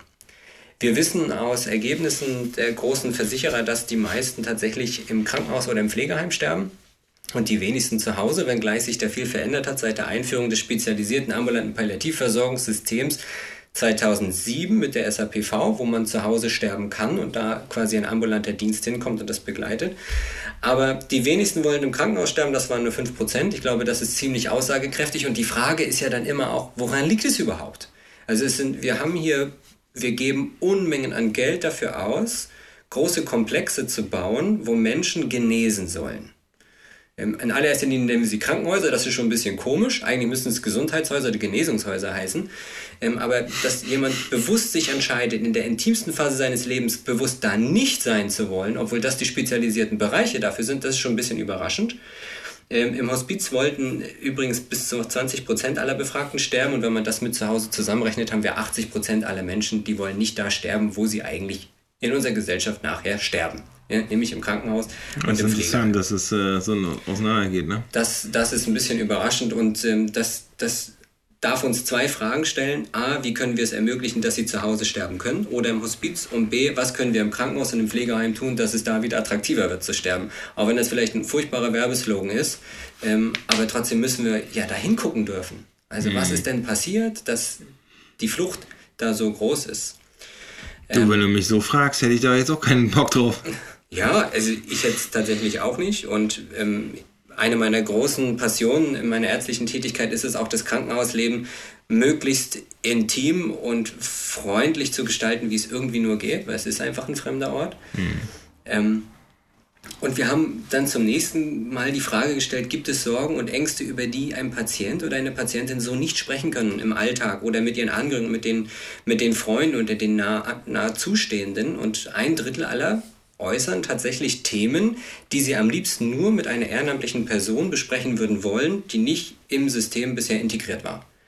Das sind also 30 Prozent etwa aller diejenigen, die wir in unseren Krankenhäusern betreuen. Und im Schnitt haben wir in so einem großen Krankenhaus ein bis zwei Psychoonkologen, die dafür spezialisiert sind, diese Menschen zu begleiten. Und das bei einer Bettenanzahl wie in einer großen Uniklinik, die mal eben gute 600 bis 900 übersteigen kann. Und wenn man davon jetzt mal ein Drittel nimmt, dann haben wir also, wenn wir es mal ganz diplomatisch nehmen, 200 bis 250 Patientinnen und Patienten, die Redebedarf haben. Und das decken wir mit Sicherheit nicht ab. Ähm, das heißt, der Bedarf für das Ehrenamt ist auch rein in der Studienlage einfach mal sicher gegeben und bewiesen. Und da kommen wir wieder zu der Personalfrage im Krankenhaus. Deswegen ist es auch immer ein Thema. Ich glaube, dass wir viele Personalfragen damit lösen können, wenn wir das Ehrenamt nicht nur attraktiver machen, sondern wenn wir auch zeigen können, dass das Ehrenamt eine Sinnerfüllung für eine jede Person selbst darstellt. Mhm. Und das, da greift jetzt ja wieder eins ins andere. Wenn ich einen Ehrenamtler habe, der in seiner Passion seines Lebens sieht, Menschen in der schwierigsten Phase oder in der intimsten Phase zu begleiten und immer jemand anderes braucht so einen Begleiter, na dann öffnet doch ein Schlüssel ein Schloss. Und dann mhm. haben wir doch also sind du, das ist der Kern gesellschaftlicher ja. Solidarität. Ne? Wenn ja. ich halt alles in Ellenbogen und privatisiere, es ist eine andere Lage, als wenn ich quasi bestimmte Bereiche einfach davon frei. Es ist genauso wichtig, wie es die Freiwillige Feuerwehr gibt. Ja aber die natürlich verzweifelt, wenn sie am Unfall kommt und dann die Leute mit dem Handy da stehen und alles filmen halt. Ja. Und du fragst sie einfach, habt ihr ein Ding an der Waffe halt so? Und du machst es einfach ehrenamtlich, weil du Leuten helfen willst halt. Ja. Und äh, ja, finde ich, äh, wenn du das jetzt so aufzählst, sind das, Teil, sind das schon Erkenntnisse aus deiner Studie? Ja, ja das okay, sind Erkenntnisse gut. aus dieser Studie, also das, was ich jetzt so erzähle. Ähm, was, was ich auch immer spannend fand, ist, gibt es Dinge, die Menschen vor ihrem Tod unbedingt nochmal erledigen wollen? Und das sind im Übrigen die wenigsten Gerade bevor wir das machen, eine Frage vorweg halt. Wie lange braucht jemand, um für sich zu akzeptieren, dass es tatsächlich stimmt? Oh, Weil es gibt ja Leute, die könnten sagen, ah, so redet ihr mir hier nur ein und weiß ich was, ne? Ich glaube das erstmal nicht und so, ne? Das ist ja schon eine Herausforderung, so eine Diagnose. Ja, Absolut. Und meine Erfahrung ist, dass es so hoch individuell wie die Diagnose und der Mensch selbst. Also ich mhm. könnte jetzt keine Zahlen nennen, will ich glaube ich auch gar nicht, weil das würde es mir wieder zu sehr in eine Schublade stecken. Ja, und sagen, Mensch, du so als, doch jetzt eigentlich schon. Ja. Meine Erfahrung ist, dass das manchmal wechselt, dass also gestern jemand sagen kann, ja, mir ist völlig klar, dass ich übermorgen sterben könnte, aber heute sagt er, nee, ich habe heute das Gefühl, das ist gleich gar nicht mehr so. Ähm, häufig nehme ich wahr, gerade auch in meiner Diensttätigkeit, wenn ich über Nacht dort im Nachtdienst bin, dass jemand so wenige Stunden vorher das für sich klar hat. Und das ist für mich manchmal so ein Gänsehautmoment, wo ich diejenigen angucke und in die Augen sehe und ich spüre, dass derjenige es weiß und er spürt, dass ich weiß, dass er es weiß. Also es, es gibt so einen Blick, ähm, da weiß ich ganz genau, okay, jetzt ist es soweit. Und gerade erfahrene Pflegekräfte, das durfte ich also als junger Assistenzarzt lernen, die kennen diesen Blick sehr gut. Die mhm. haben das, das, die spüren das tief in sich drin und ich bin mir sicher, das geht den Patientinnen und Patienten auch so. Es gibt wenige, die sagen das. Also ich habe in meiner ärztlichen Tätigkeit zwei Patienten gehabt, es waren zwei Männer tatsächlich, die haben abends gesagt, so, ich glaube, die nächste Nacht ist die Nacht der Nächte und ich bin damit auch völlig okay. Die haben sich hingelegt und die sind gestorben. Hm, krass. Ne? Und ähm, Empfinden ja. eigentlich, also an der Stelle erstmal immer Respekt an alle Pflegekräfte ähm, und nicht hier mit warmem Applaus, sondern das ist genau das, gute Bezahlung, gute Arbeitsbedingungen, nicht Dienste, wo man alleine auf Station ist, sondern ausreichende Personalschlüssel, die ganze weg mit diesem Profitgier und Profitlogik im Gesundheitssystem, das ist an der Stelle mega wichtig, weil genau das ist die Begegnung, die wir irgendwann alle brauchen. Und wenn die aber wegprivatisiert wird, ähm, und auch von Know-how weg äh, rationalisiert wird, dann, dann ist es ein Problem, ne? weil irgendwann müssen wir uns alle dem stellen und dann sind keine Leute mehr da, die sich darum kümmern. Ja. Wie ist das eigentlich? Äh, also es gibt individuell, wie man es erkennt, aber die die Menschen leben ihr Leben immer in so einem Sieger- und Verlierer-Mentalität, ne? Und man mag nie verlieren. Empfinden Menschen, die erkennen, dass sie sterben, vielleicht nicht unbedingt kurz vorm, vor den letzten Stunden, sondern vielleicht auch Tage oder Wochen, Monate vorher, empfinden die das als Niederlage? Also es ist, die wenigsten würden das so aussprechen. Ich denke auch und auch von denen, die ich begleiten durfte, dass das gar nicht so im Vordergrund steht. Mhm. Aber bei Menschen, die in ihrem Leben eine große Führungsrolle hatten, Alpha-Menschen, also Familienväter großer Familien oder Unternehmer, die eigentlich zur Zeit ihrer Diagnose noch absolut in der Führungsposition sind, die haben schon das Gefühl, Versagen zu würde. Also da sind eher Versagensgefühle. Mhm. Und im zweiten Gang wird es dann zur Niederlage. Und da braucht es manchmal viel Zeit, viel Begleitung, viel Gespräche zu sagen, dass dem nicht so ist. Und auch ein Kranker hat genau an dem Punkt ja eine gesellschaftliche Rolle. Und das ist, was heißt ein Kranker oder ein, ein Mensch, der sich in einer veränderten Lebenssituation befindet. Und das hilft denjenigen meistens zu sagen, okay, ich bin Führungskraft, ich bin Familienvater und jetzt habe ich diese Veränderung in meinem Leben durch meinen Gesundheitszustand. Und jetzt zeige ich euch, wie ich damit umgehe. Und da könnt ihr vielleicht so auch mal mit umgehen. Also das auch als Chance zu nehmen, jetzt bin ich wieder ein mhm. Vorbild. Wie mache ich das in meiner Lebenssituation? Mhm. Und dann kommt man von der Niederlage weg. Mhm. Naja, ich habe das ja auch deswegen überspitzt halt, äh, weil es vielleicht in der Frage von, ist es jetzt so, konnte ich das verhindern, bin ich jetzt irgendwie schuld dran, dass es ja einen Menschentyp gibt, die dann so einen Kontrollverlust erleben und äh, vielleicht nach Erklärungen erstmal sofort suchen. Ja. ja. Es gibt sicherlich auch Menschen, die sind praktischer veranlagt, die sagen, okay, dann ist es halt so, jetzt mache ich das Beste draus. Mhm. Ähm, genau, da, vermute ich mal, dass die Bandbreite ja auch äh, da ist. Ne? Also das hat gerade wenn jemand anderes verstirbt. Im Krankenhaus sind die Trauernden, die Hinterbleibenden häufig so, dass sie eine Erklärung dafür haben wollen. Und ähm, ich setze mich nicht hin und mhm. rede ihnen das aus, weil zu dem Zeitpunkt, wo jemand nach einer Erklärung ruft, gibt ihm das Halt. Fertig. Und Halt ist erstmal das, was wir brauchen. Ähm, und gerade bei Unfällen ist es so, dass häufig die Unfallursache gewusst werden will. Hm. Und da geht es eigentlich nur um den Ablauf. Es geht seltenst darum, denjenigen zu verurteilen, der den Unfall verursacht hat. Das ist fast eher noch schädlich, wenn man da in also eine Täter-Opfer-Situation hm. gerät.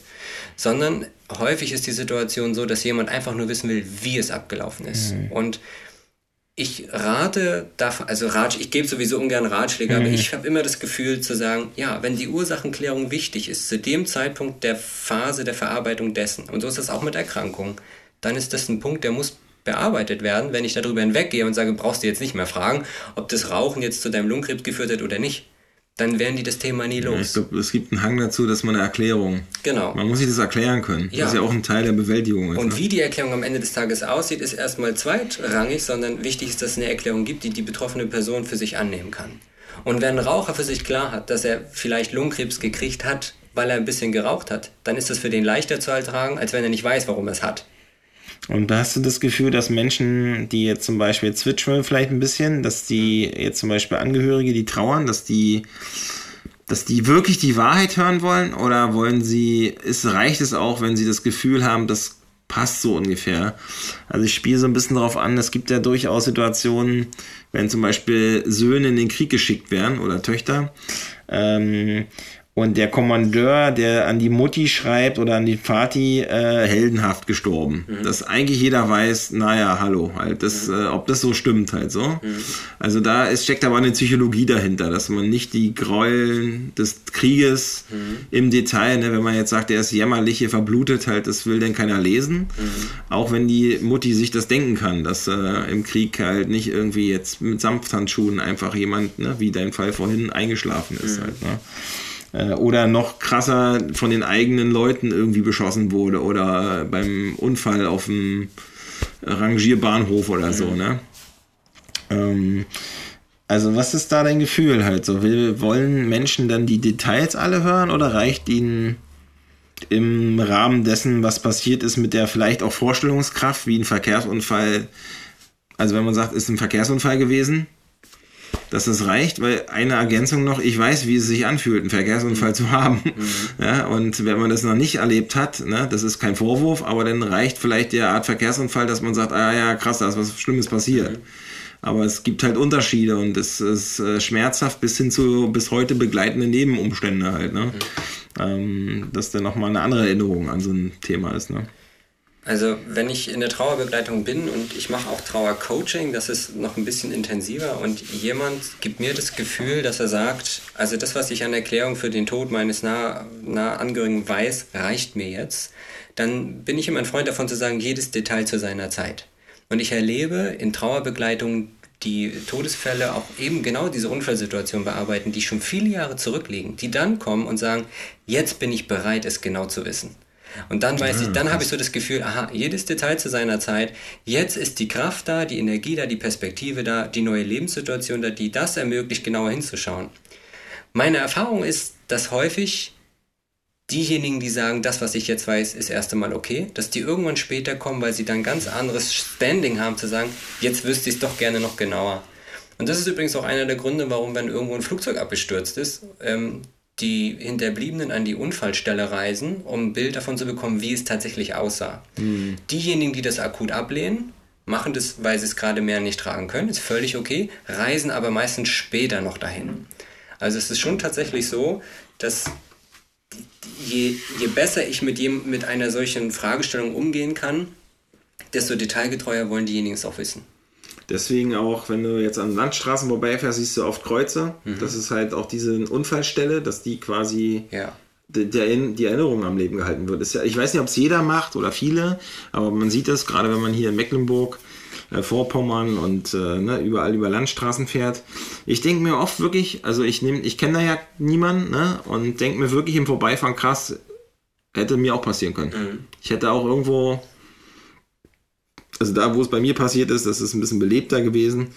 Aber im Endeffekt hätte da vielleicht auch jemand irgendwas gebaut, meine Eltern oder so. Und ähm, da muss ich sagen, habe ich, nehme ich auf jeden Fall wahr, denke ich auch drüber nach und denke mir krass halt so, ne? Auch wenn ich jetzt. Und ich kann mich vor allen Dingen, weißt du, warum ich das mache? Da denke ich gar nicht an die Angehörigen. Da steht ja manchmal auch Name drauf und so. Sondern ich denke mir, ich kann mindestens bis zu einem gewissen Punkt mich reinfühlen, wie es für denjenigen die letzten Sekunden abgelaufen ist. Mhm. Auch wenn es bei mir nicht final dann äh, zum Tod zum Glück geführt hat.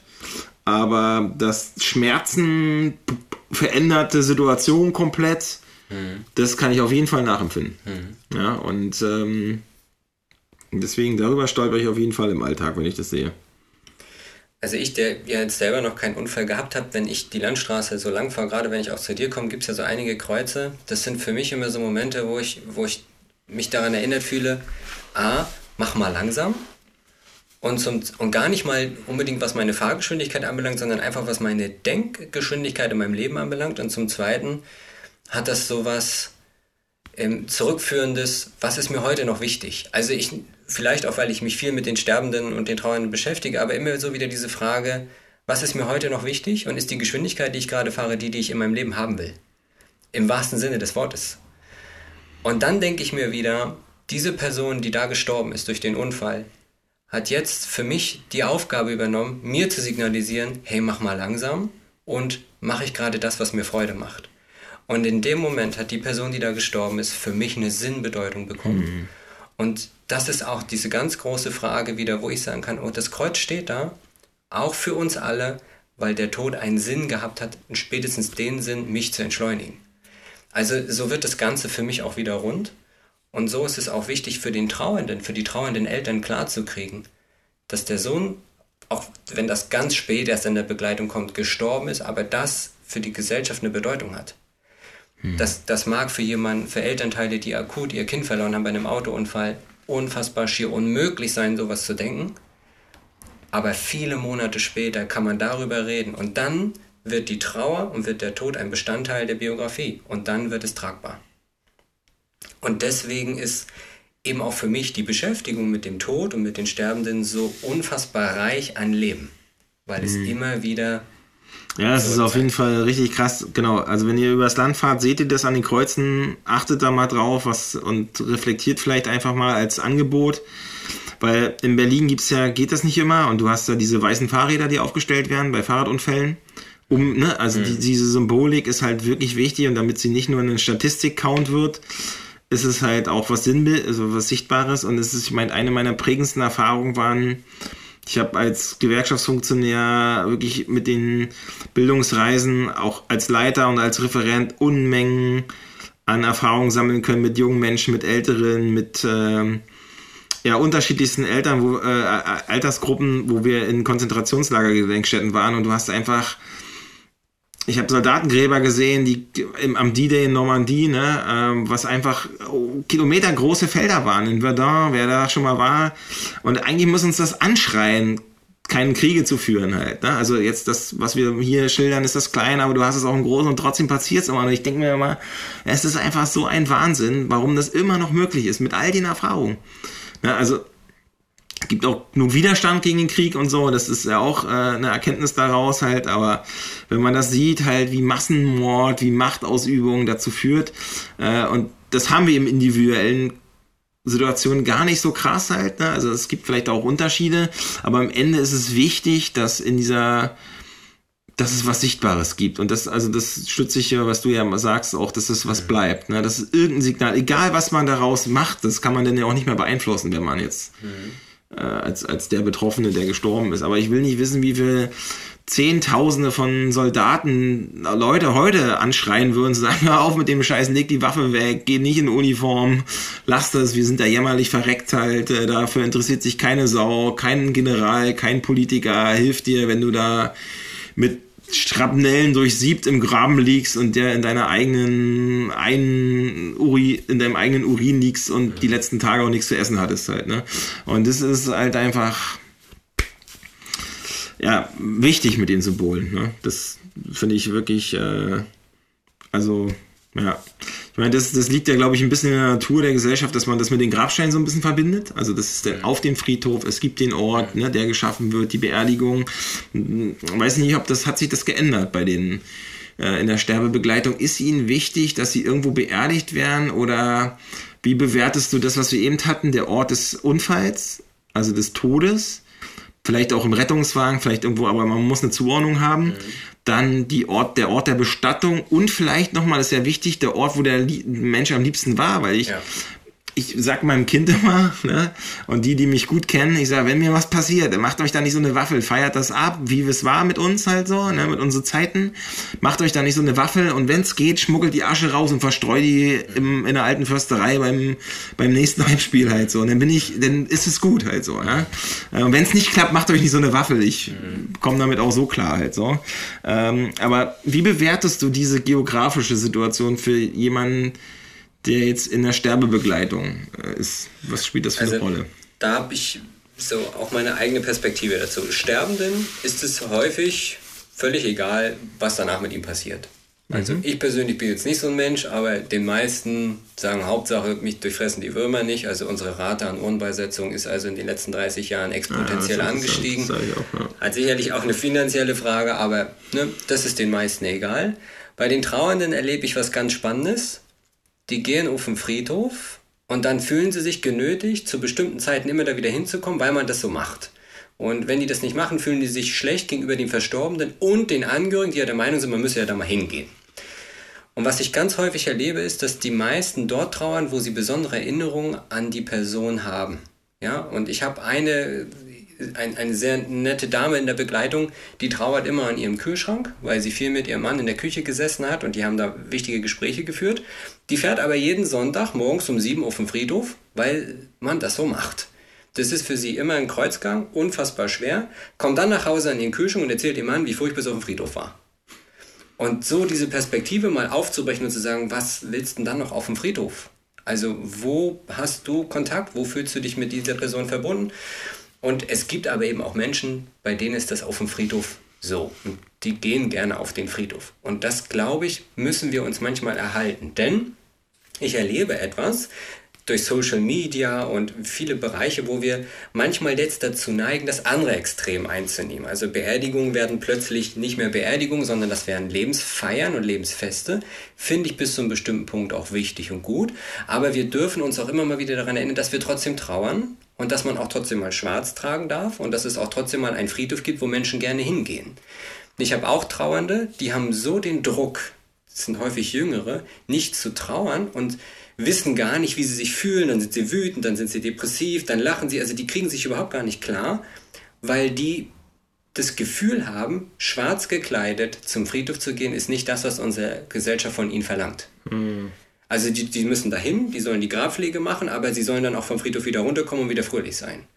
Und einige verfangen sich so in diesem Lebenshype, dass ich denen empfehle, jetzt ziehen Sie doch mal schwarz an und zeigen Sie mal der Gesellschaft, wie sehr sie trauern. Also das Trauerjahr aus der damaligen Gesellschaft und die Friedhofskultur hat eine absolute Daseinsberechtigung. Ich glaube nur, wir müssen sie aufbrechen und denjenigen, die das nicht mehr brauchen, die Möglichkeit bieten, auch woanders zu trauern und vielleicht sogar diesen Ort auch symbolisch anzureichern, indem man dort Teile der Asche vielleicht mit hinnehmen darf. den Friedhofszwang bin ich kein Freund von. Ich weiß, dass es gute Gründe gibt, das zu tun. Ich weiß aber auch, dass wir in einer Gesellschaft leben, wo es gute Gründe gibt, das zu überdenken. Ja. Und es ist immer noch keine, es ist ja keine kommunale Angelegenheit, sondern immer noch über die Kirche, ne? Ja. Oder? Ich kenne mich jetzt auch nicht, weißt du das genau? Also nicht ausschließlich, es sind nicht alle Friedhöfe kirchlichen. Okay, also hat ja doch schon die Stadt einen Einfluss drauf. Sie braucht ja einen Ort, ja. Wo, so, wo man. Aber ja. es gibt ein Bestattungsgesetz und es gibt in Deutschland einen Friedhofszwang. Ähm, und ich glaube, darüber muss man in den nächsten 20 Jahren unbedingt reden. Also man kann nicht die Asche einfach verstreuen, so wie mein Wunsch ist, das Nein, weiß ich nämlich. Und deswegen habe ich ja meine Leute aufgefordert, alles dafür zu tun, das irgendwie zu hinzukriegen. Kann man zumindest weiß, nicht offiziell. Ich ja. rufe hier ja denn als Toter zu Straftaten auf irgendwann. Ja. Also jetzt natürlich nicht. Ja. Aber generell als Trauernder häufig der Ort, wo es sich richtig und gut anfühlt. Hm. Ja, das ist interessant. Das ist, glaube ich, ja viele, ne, so, die so eine Meerliebe haben und so, die, denen es auch wohler ist, am Meer zu sitzen. Ja. Und da vielleicht äh, so diese Unendlichkeit auch ein bisschen mitzunehmen. Ja. Als wenn man jetzt irgendwo, ähm, ja, weiß nicht, ich habe auch mehr, ich habe zwei, drei Beerdigungen natürlich auch mitgemacht halt. Ähm, und da war es oft auch so das versteckte Grab. Ne? Mhm. Weil es gibt natürlich einen gesellschaftlichen Druck, eine Grabpflege auch zu machen, so ein mhm. indirekter. Mhm. Also überleg mal, du machst da so ein Grab und dann pflegst du es nicht. Was sollen dann ja. die Nachbarn denken? Ja. Also, ne, da hast du ja, den Druck hast du ja auch noch dazu, ja. als Angehörige, ähm, dass es irgendwie einen gesellschaftlichen Standard erfüllen muss, wie so ein Grab auszusehen hat. Ja, ja. ja ist ein großes ähm, Thema. So, ne, das ist also, ähm, ja, wobei ich wirklich an der Stelle immer sage auch, ich, na, ne, also wenn ich jemand habt, also das wissen ja meine Leute auch, habt bloß keinen Aufwand mit mir halt so, ne? Macht es so effizient wie möglich, weil, und das weiß nicht, ob das, ich kann es ja auch keinem rein initiieren halt, aber wenn ihr euch an die guten Zeiten erinnert, dann macht das, dann ist doch gut. Mhm. Ja, und geht bloß nicht irgendwo, opfert eure Zeit nicht dafür, an irgendeinen Ort zu gehen, mit dem wir gar nichts zu tun haben, um da irgendwas zu machen, was eigentlich unsinnig ist, sondern erinnert euch an die, all die Momente, an den Ratgebenden, und das geht mir auch mit Menschen, die tot sind, die mir was bedeutet haben, ist es wirklich diese Alltagssituation, wo ich eigentlich darüber abfeiere, halt, was hätte der jetzt gesagt? Mhm. Und es sind so Situationen, wo du drüber stolperst und sagst halt, genau, da hätte ich jetzt aber schön in mir, hätte man am Ohr gezogen und gesagt, so, Digga, so nicht, ne? Und ja. da muss ich wirklich auch äh, schmunzeln, wenn das, ähm, äh, wenn das, äh, äh, wenn das auftaucht, das kann man ja auch manchmal nicht planen. Ne? Aber nochmal zum Ende hin, ähm, na, zum Ende hin klingt jetzt natürlich auch ein bisschen lustig, aber äh, ja, wenn jetzt der Sterbende, die Sterbende, das erkennt, annimmt, was sind denn die Bandbreite an Reaktionen, was man jetzt mit der restlichen Zeit noch macht? Also wir sagen mal, ich nehme jetzt nicht denjenigen, der fünf Stunden vor dem Tod merkt, okay, heute Nacht ist es soweit, ich bin 92 und habe auch 80 Jahre lang Kabinett braun, würzig, ohne Filter geraucht und habe jetzt mit Lungenkrebs auch, ne, ich wasted alle Zeit. Den meine ich jetzt nicht, sondern vielleicht ein bisschen Zeit hat, das akzeptiert, Umfeld, ne, normal ist in Anführungsstrichen, also er hat Leute, mit denen er gut klarkommt, ob jetzt Family, Kinder, sei dahingestellt, er hat da so Lebensfreude. Und jetzt hat er so gerafft oder sie, und äh, was ist so die Bandbreite an Reaktionen, wie man jetzt mit der Restzeit umgeht? Also die häufigste Reaktion, und das ist etwas, das hätte ich als junger Arzt nie für möglich gehalten, ist ein Satz, der hat sich bei mir eingeprägt, den hat eine Patientin, die sterbend war, zu mir gesagt. Sie hat gesagt, wenn doch endlich wieder Montag wäre. Und ich sage, was ist denn an dem Montag so dran? Montag früh um sieben zur Arbeit zu fahren, abzukotzen, dass die Woche wieder anfängt, das war schön. Und genau. da habe ich so gedacht, ja, das, die alltägliche Teilhabe am Leben ist das, was die meisten wollen. Wir erleben bei Sterbenden häufig, dass sie nach Hause wollen, in ihre Familien, Mittagessen wie gewohnt, Abendessen, alle zusammen mit Menschen etwas zu tun haben und Unternehmungen zu haben, die fernab der Krankheitsrealität sich aufhalten. Also, und dieses wenn doch endlich wieder Montag wäre. Da hab, das hat für mich so einen Aha-Effekt gehabt, dass immer, wenn ich jetzt zur Arbeit fahre und ich denke, was für ein Scheiß, denke ich, wie viele derjenigen Menschen, mit denen ich heute spreche, wollen das gerne tun. Und der Punkt zwei ist einfach, der mir absolut auffällt, ist, es geht immer darum, mit Menschen etwas zu machen. Teilhabe am gesellschaftlichen Leben. Die aller, allerwenigsten wollen für sich alleine noch irgendwas erleben. Die meisten wollen mit jemandem etwas erleben oder für jemanden etwas erleben oder von jemandem etwas erleben. Das sind meistens die Kinder. Und das, das deckt, glaube ich, schon 99 Prozent all dessen ab, was die Reaktion ist, wenn jemand weiß, ich habe nur noch diese Zeit. Was ich noch nie erlebt habe, ist, so wie ich flachse manchmal so mit Kolleginnen und Freunden, sage, wenn ich mal eine Krebsdiagnose kriege, gehe ich zur Bank, nehme mir einen Kredit, mache eine Weltreise und da, wo es mhm. aufhört, hört es halt auf. Das habe ich noch nie erlebt, dass das jemand tatsächlich gemacht hat oder gewollt hat. Es gibt zwar die Bucketlist, diese Löffelliste, was will ich von meinem, von dem, meinem Ableben mhm. alles noch erreichen. Ich kenne Sterbende, die arbeiten die ab, weil die noch genug Zeit haben. Ich kenne aber auch viele, die sagen, so wie es immer war, war es schön.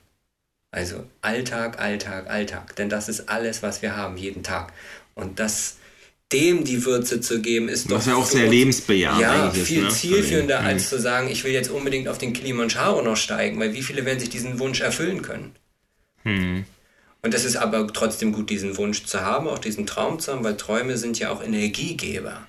Und ich erlebe auch viele Sterbende, die mit offenen Träumen sterben.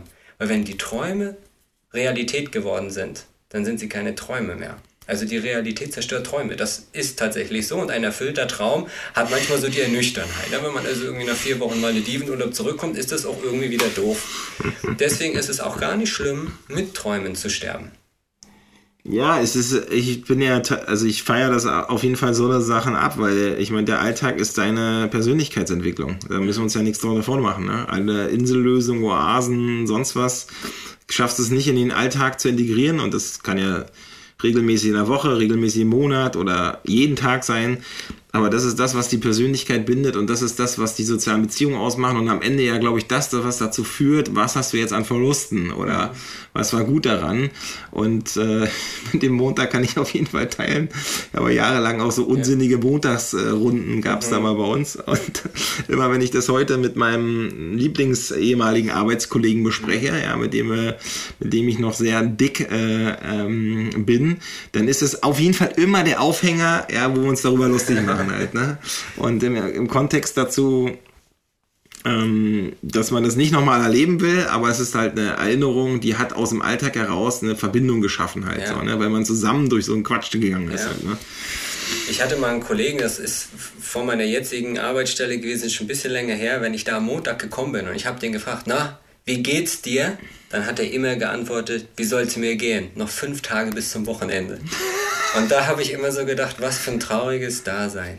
Ja, also wenn, jemand da draußen von euch so antwortet, fragt euch, was ihr heute anders machen könnt als letzte Woche Montag. Also ihr habt es ja alle selber in der Hand. Ja, es ist ja auch gerade so ein Trend, dass jeder, der so einen Alltag langweilig empfindet, den unbedingt aufbrechen will. Dann wird, dann wird man ja mal befördert von allen Seiten. Ja, äh, du hast den und den Sinn noch und die Mission und 9 to 5 und drum und aber man weiß, aber in dem Moment mag das verfänglich sein. Im Endeffekt ist das, was man aber neu macht, wenn man ausbricht, wird auch zum Alltag. Also, dass man das anerkennt, dass Alltag äh, nichts Negatives ist. Ne? Ähm, je nachdem, wie man ihn ausgestaltet, und dass man auch annimmt, dass es halt wiederholende Sachen gibt, dass es Sachen gibt, die immer mal nicht so schön sind, aber trotzdem auch coole Sachen, halte ich für lebensrealitätsnäher als diesem permanentes Eingeflüster von, ey, du musst immer krasse Sachen machen, weil das ist im Endeffekt ja. Quatsch, weil mag sein, dass Effekthascherei dazugehört, aber auch ohne Alltag, ohne konzentrierte Arbeit, ohne Fleiß daran, das auch wirklich zu bearbeiten, wird das sowieso, wird der Effekt auch scheiße ja. sein. Ja, ja diese langfristige Perspektive einzunehmen. Was will ich alle Tage machen, um mich zu erfüllen? Das ist doch in dem Wort drin. Alltag. Alle Tage will ich das tun. Und wenn ich mich selber proaktiv entscheide, was ich alle Tage tun will, dann ist Alltag auch alles andere als doof. Ja, und vor allen Dingen verändert sich ja dauernd halt. Also ja. weiß ich nicht, äh, diejenigen, die, also weiß nicht, wo ich junger Vater war, war der Alltag komplett, an, komplett anders und anstrengend als heute. Mhm. Ja, wo du eher so mit so einem Videocall merkst, okay, gut, das ist ja kurz, äh, wird ausgetauscht, was los ist, aber dann ist es wieder was anderes. Also das ist, äh, ändert sich ja auch permanent und äh, jetzt auch nicht in 40 Jahren Abständen, sondern auch schon immer alle paar Jahre. Ne? Das, das, das ist ja auch, ähm, nicht verwunderlich bei den Herausforderungen. Ja, also denn gibt es denn irgendwas, was dir besonders hängen geblieben ist, wenn jemand seine letzten, ich sag mal, in Anführungsstrichen seine letzten Worte spricht, was das auch in, mit dir macht und in dir auslöst. Ähm, in dem Moment, wenn jemand stirbt und ich habe die Möglichkeit, direkt dabei zu sein, erfahre ich in gut über 90 Prozent der Fälle, dass derjenige, der dort stirbt, dabei keine Angst hat und sich irgendwie gut damit fühlt. Ich hab, die, die, manchmal denke ich, die Leute sind dann irgendwie innerlich gechillt. Also das ist jetzt irgendwie beklopptes Wort dafür und ich weiß nicht, ob es so ist. Es ist einfach nur das Gefühl, was in mir entsteht, wenn ich es sehe. Also ohne, dass ich übergriffig sagen will, dass jeder, der hm. stirbt, gechillt ist. Hm. Aber ich bin immer wieder überrascht. Was glaubst du, woran es liegt? Ich glaube, es, ich, also da steckt auch ganz viel Naturwissenschaftler in mir, der sagt, unser Gehirn ist in der Lage, es uns schön zu machen, weil unser Gehirn weiß als allererstes, wann es losgeht und wir sind einfach ein hormonelles Reagenzglas. Es wäre dumm, wenn unser Gehirn den Tod nicht auch gut einleiten würde. Hm. Und zum Zweiten, glaube ich, hat die Endlichkeit ja auch was Beruhigendes, das, was wir eingangs schon mal hatten. Wenn das dann irgendwie klar wird, dass es jetzt so ist, dann das, das muss irgendwas sehr Abrundendes haben. Ähm, und die Arbeit mit all dem, obwohl ich nicht glaube, ich bin, gibt mir zumindest das Gefühl, danach kommt irgendwas, was auch immer das sein mag. Ich weiß es selber nicht aber irgendwie ist das, der Prozess des Sterbens und der Tod für sich etwas, was uns anscheinend am Ende auch nochmal erfüllt. Und das beruhigt mich unfassbar doll. Also ich habe zwar auch selber immer noch so mein, ich würde jetzt auch nicht gerne morgen tot sein, aber ich habe das Vertrauen darin, wenn es so ist, wird die Natur und werd, werde ich das alles schon so regeln, dass das dann in mir sich auch gechillt anfühlt. Also klingt vielleicht ein bisschen anmaßend, aber das ist mein Gefühl, was ich habe, wenn ich sehe. Ja. Ja, also Wahnsinn, ne? Das ist, hat, es, es ist ja jetzt in unserer Debatte eigentlich endlich weiter darüber nachdenken zu können, weil wir dann ja doch nicht die Betroffenen sind. Ja, und das ja. ist ein absoluter Luxus. Ja. Also das ist ja an dem Punkt gut, dass du das nochmal sagst. Es ist ein absoluter Lebensluxus, sich nicht täglich mit der Endlichkeit beschäftigen zu müssen. Und das ist etwas, was uns, glaube ich, häufig, ähm, wofür wir beneidet werden, wenn wir mit sterbenden oder sehr kranken Menschen reden. Also das ist genau auch die andere Perspektive. Mhm. Und es ist auch mal schön, heute Abend nicht darüber sich Gedanken machen zu müssen, ob ich was Sinnbehaftetes tun muss oder ob ich einfach irgendwo in einen Streamingdienst nutze und einfach so daher schaue. Ja, also weil ich eben weiß, ich bin morgen nicht tot. Das ist auch mal gut. Und ich lebe auch nicht jeden Tag, als wäre es mein letzter. Das finde ich irgendwie ja, stimmt, das gibt's auch ein bisschen zu extrem, sondern ich stelle mir lieber die Frage, was will ich, was jemand über mich sagt, wenn er auf meinem 60. Geburtstag spricht? Und danach richte ich mein Leben aus. Mhm. Ja, und ich genieße den Luxus, heute nicht darüber nachdenken zu müssen, ob ich morgen sterben werde. Wobei jemand, der jetzt jeden Tag so lebt, als ob er das der Letzte wäre, das für den ja auch Alltag wird. Ja, das ist dann auch echt eine ganz schöne Belastung. Auch voll, ja, ja, also eben. wenn man überhaupt dieses Pensum erhalten, also auch an Kraftressourcen aufbringen kann, aber das ist... Ähm, eben. Aber eben auch wenn ja. große Entscheidungen anstehen, finde ich, ist die, die Endlichkeit nochmal ins Bewusstsein zu holen, immer ein guter eine Entscheidungshilfe. Ich sage, der Tod ist ein guter Coach. Letztens hat ein Kollege gesagt, die Beschäftigung mit dem Tod ist ein wichtiges Lebensmittel, weil wenn ich nicht weiter weiß, dann darf ich mir die Frage stellen, was ist, wenn morgen alles vorbei wäre? Was wäre dann jetzt wichtig? Und dann hilft mir das manchmal eine Entscheidung zu treffen. Und ich nehme den Tod als Mahnmal. Wenn ich merke, ich habe heute besonders große Angst zu sterben, dann ist irgendwas, was ich entweder heute unbedingt machen will, dann habe ich irgendein Ziel mir neu gesetzt, also das so ein bisschen als Maßband zu nehmen und mir, wenn ich Angst davor habe, zu fragen, warum habe ich gerade heute Angst oder besser noch nicht warum, sondern wozu kommt die Angst gerade jetzt? Was ist passiert? Was will in mir gesehen werden? Was soll ich machen? Und so habe ich auch schon für mich Momente erlebt, wenn ich irgendwo stand und ich habe die Aussicht in einem schönen Land gesehen, wo ich dachte, okay, wenn ich jetzt sterben würde, dann wäre es okay. Da war für mich das Gefühl der absoluten Erfüllung. Genauso habe ich das eben auch, wenn ich dieses Gefühl gerade nicht habe, mhm. mich daran erinnert zu fühlen, mach mal halblang, was ist eigentlich gerade wichtig? Und wozu habe ich gerade jetzt Angst davor zu sterben? Also was ist gerade mein Thema? Ja, ja krass. Also ja, ich habe irgendwie, ich habe immer das Gefühl, beim, also was du meintest mit dem 60. Geburtstag, ne? Also das, das Interessante im Leben ist doch, erfasst das jemand, wofür deine Persönlichkeit gestanden hat? Plus, dass nicht alle wissen, was eigentlich die dunklen Seiten deiner Persönlichkeit sind. Ja. Also wenn mir jemand als Trauerredner auf eine Beerdigung. Also erstmal würde ich generell ablehnen, dass es irgendein Externer macht. Nichts gegen die Zunft, mag jemand sagen. Bei mir würde ich sagen, alle, die mich gut kennen und da reden sollen, sollen auch mit ihrer Emotionen reden und bitte ja. keine dritte Partei, der mal irgendwas erzählt hat. Ja? Ähm, und dann weiß ich aber auch, dass trotzdem nicht immer alle alles wussten, wissen und die Persönlichkeit auf. Es bleibt am Ende auch eine eigene Persönlichkeit. Mhm. Und dennoch ist es spannend, in, also persönlich zum Beispiel habe ich immer das Gefühl, wenn mir sowas passieren würde, möchte ich, dass mein Junge weiß, wie sein Vater getickt hat, wie er mit dem Leben umgegangen ist. Er muss es ja nicht genauso machen, aber dass er ihn so als so eine Art innere Stimme hat, was passiert, was hätte der Alte jetzt gemacht halt mhm. so, ne? Also das merke ich äh, äh, auch, dass ich das quasi bei mir annehme und gucke halt so, wie sind eigentlich meine Eltern damit umgegangen halt. Mhm. Ne? So, auch wenn es andere Herausforderungen sind, andere Themen und auch nicht bei jedem Thema ist halt, aber das, das so und das ist irgendwie so eine Sache, das ob, und dann denke ich immer, okay, gut, wenn die, ich habe das, als er fünf Jahre alt war, gedacht und dachte, okay, das versteht er noch gar nicht. Das wäre für ihn jetzt ein Verlust, ein Einschnitt, der Alte ist nicht da, das ist total schlimm. Und jetzt müssten andere ihn davon erzählen, wie der Alte war. Mhm. Und das dauert, weiß ich, wie viel lange, bis er für sich erkennt, ne, was ist jetzt die Wahrheit daran. Und umso älter er wird, umso mehr habe ich das Gefühl, das beruhigt mich so ein bisschen, weil jetzt ist der 14, der hat mich jetzt anders erlebt und jetzt kann ich ihm Sachen mitgeben, wenn der erwachsen wird und es, ne, also dass ich dann immer das, ich werde immer ruhiger dabei. Mhm.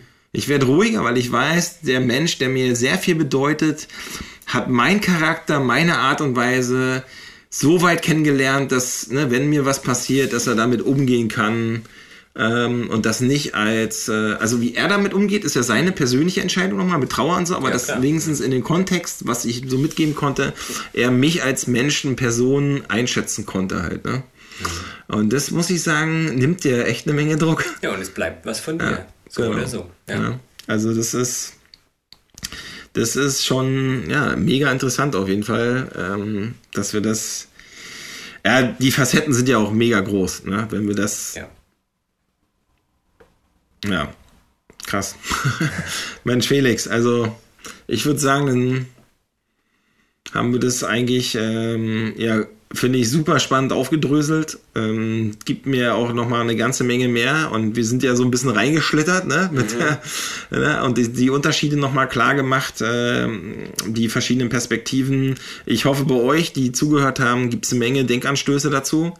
Am Ende würde ich Felix dir diesmal sagen, also ich sage schon mal Tschüss. Vielen Dank. Wir machen noch zwei, drei Sachen in den nächsten Monaten. Da lassen wir euch äh, quasi nicht im, im Unklaren. Und ich würde jetzt am Ende gerne, dass äh, Felix den Verein noch mal kurz vorstellt, sagt, wie ihr helfen könnt und vielleicht noch mal hier einen Kontext zieht, äh, wie auch wenn man selbst gerade nicht betroffen ist, wie wichtig das ist, ähm, daran auch manchmal zu denken, was in unserer Gesellschaft so an Arbeit geleistet wird. Und ich sage zumal Tschüss und Felix geht äh, damit raus und ich bedanke mich bei dir. Wir essen jetzt gern gleich nochmal schön ja. zusammen und äh, für die Stelle Podcast vielen Dank für beide Folgen. Ja, an, an, dieser Stelle danke von mir und danke, dass ich jetzt quasi den, den, diese Sache rund machen kann. Also tatsächlich äh, bin ich der Vorstandsvorsitzende des Trauerlotsen e.V. in Rostock. Ja, wir sind ein gemeinnütziger Verein, den kann man googeln. Ähm, ihr werdet dann direkt unsere Seite finden. Wir sind auch auf Instagram zu finden. Und wir sind eine ehrenamtliche Trauerbegleitung, finanzieren uns über Spenden. Die Spenden finanzieren in allererster Linie Werbung, die wir machen, um auf uns aufmerksam zu machen. Ähm, finanzieren Anfahrtswege zu trauernden Familien für unsere Ehrenamtlichen, ähm, Weiterbildungen, Vorträge und natürlich auch die Versorgung unserer Ehrenamtlichen selbst, damit das quasi alles am Laufen gehalten wird, einschließlich ganz Mecklenburg-Vorpommern.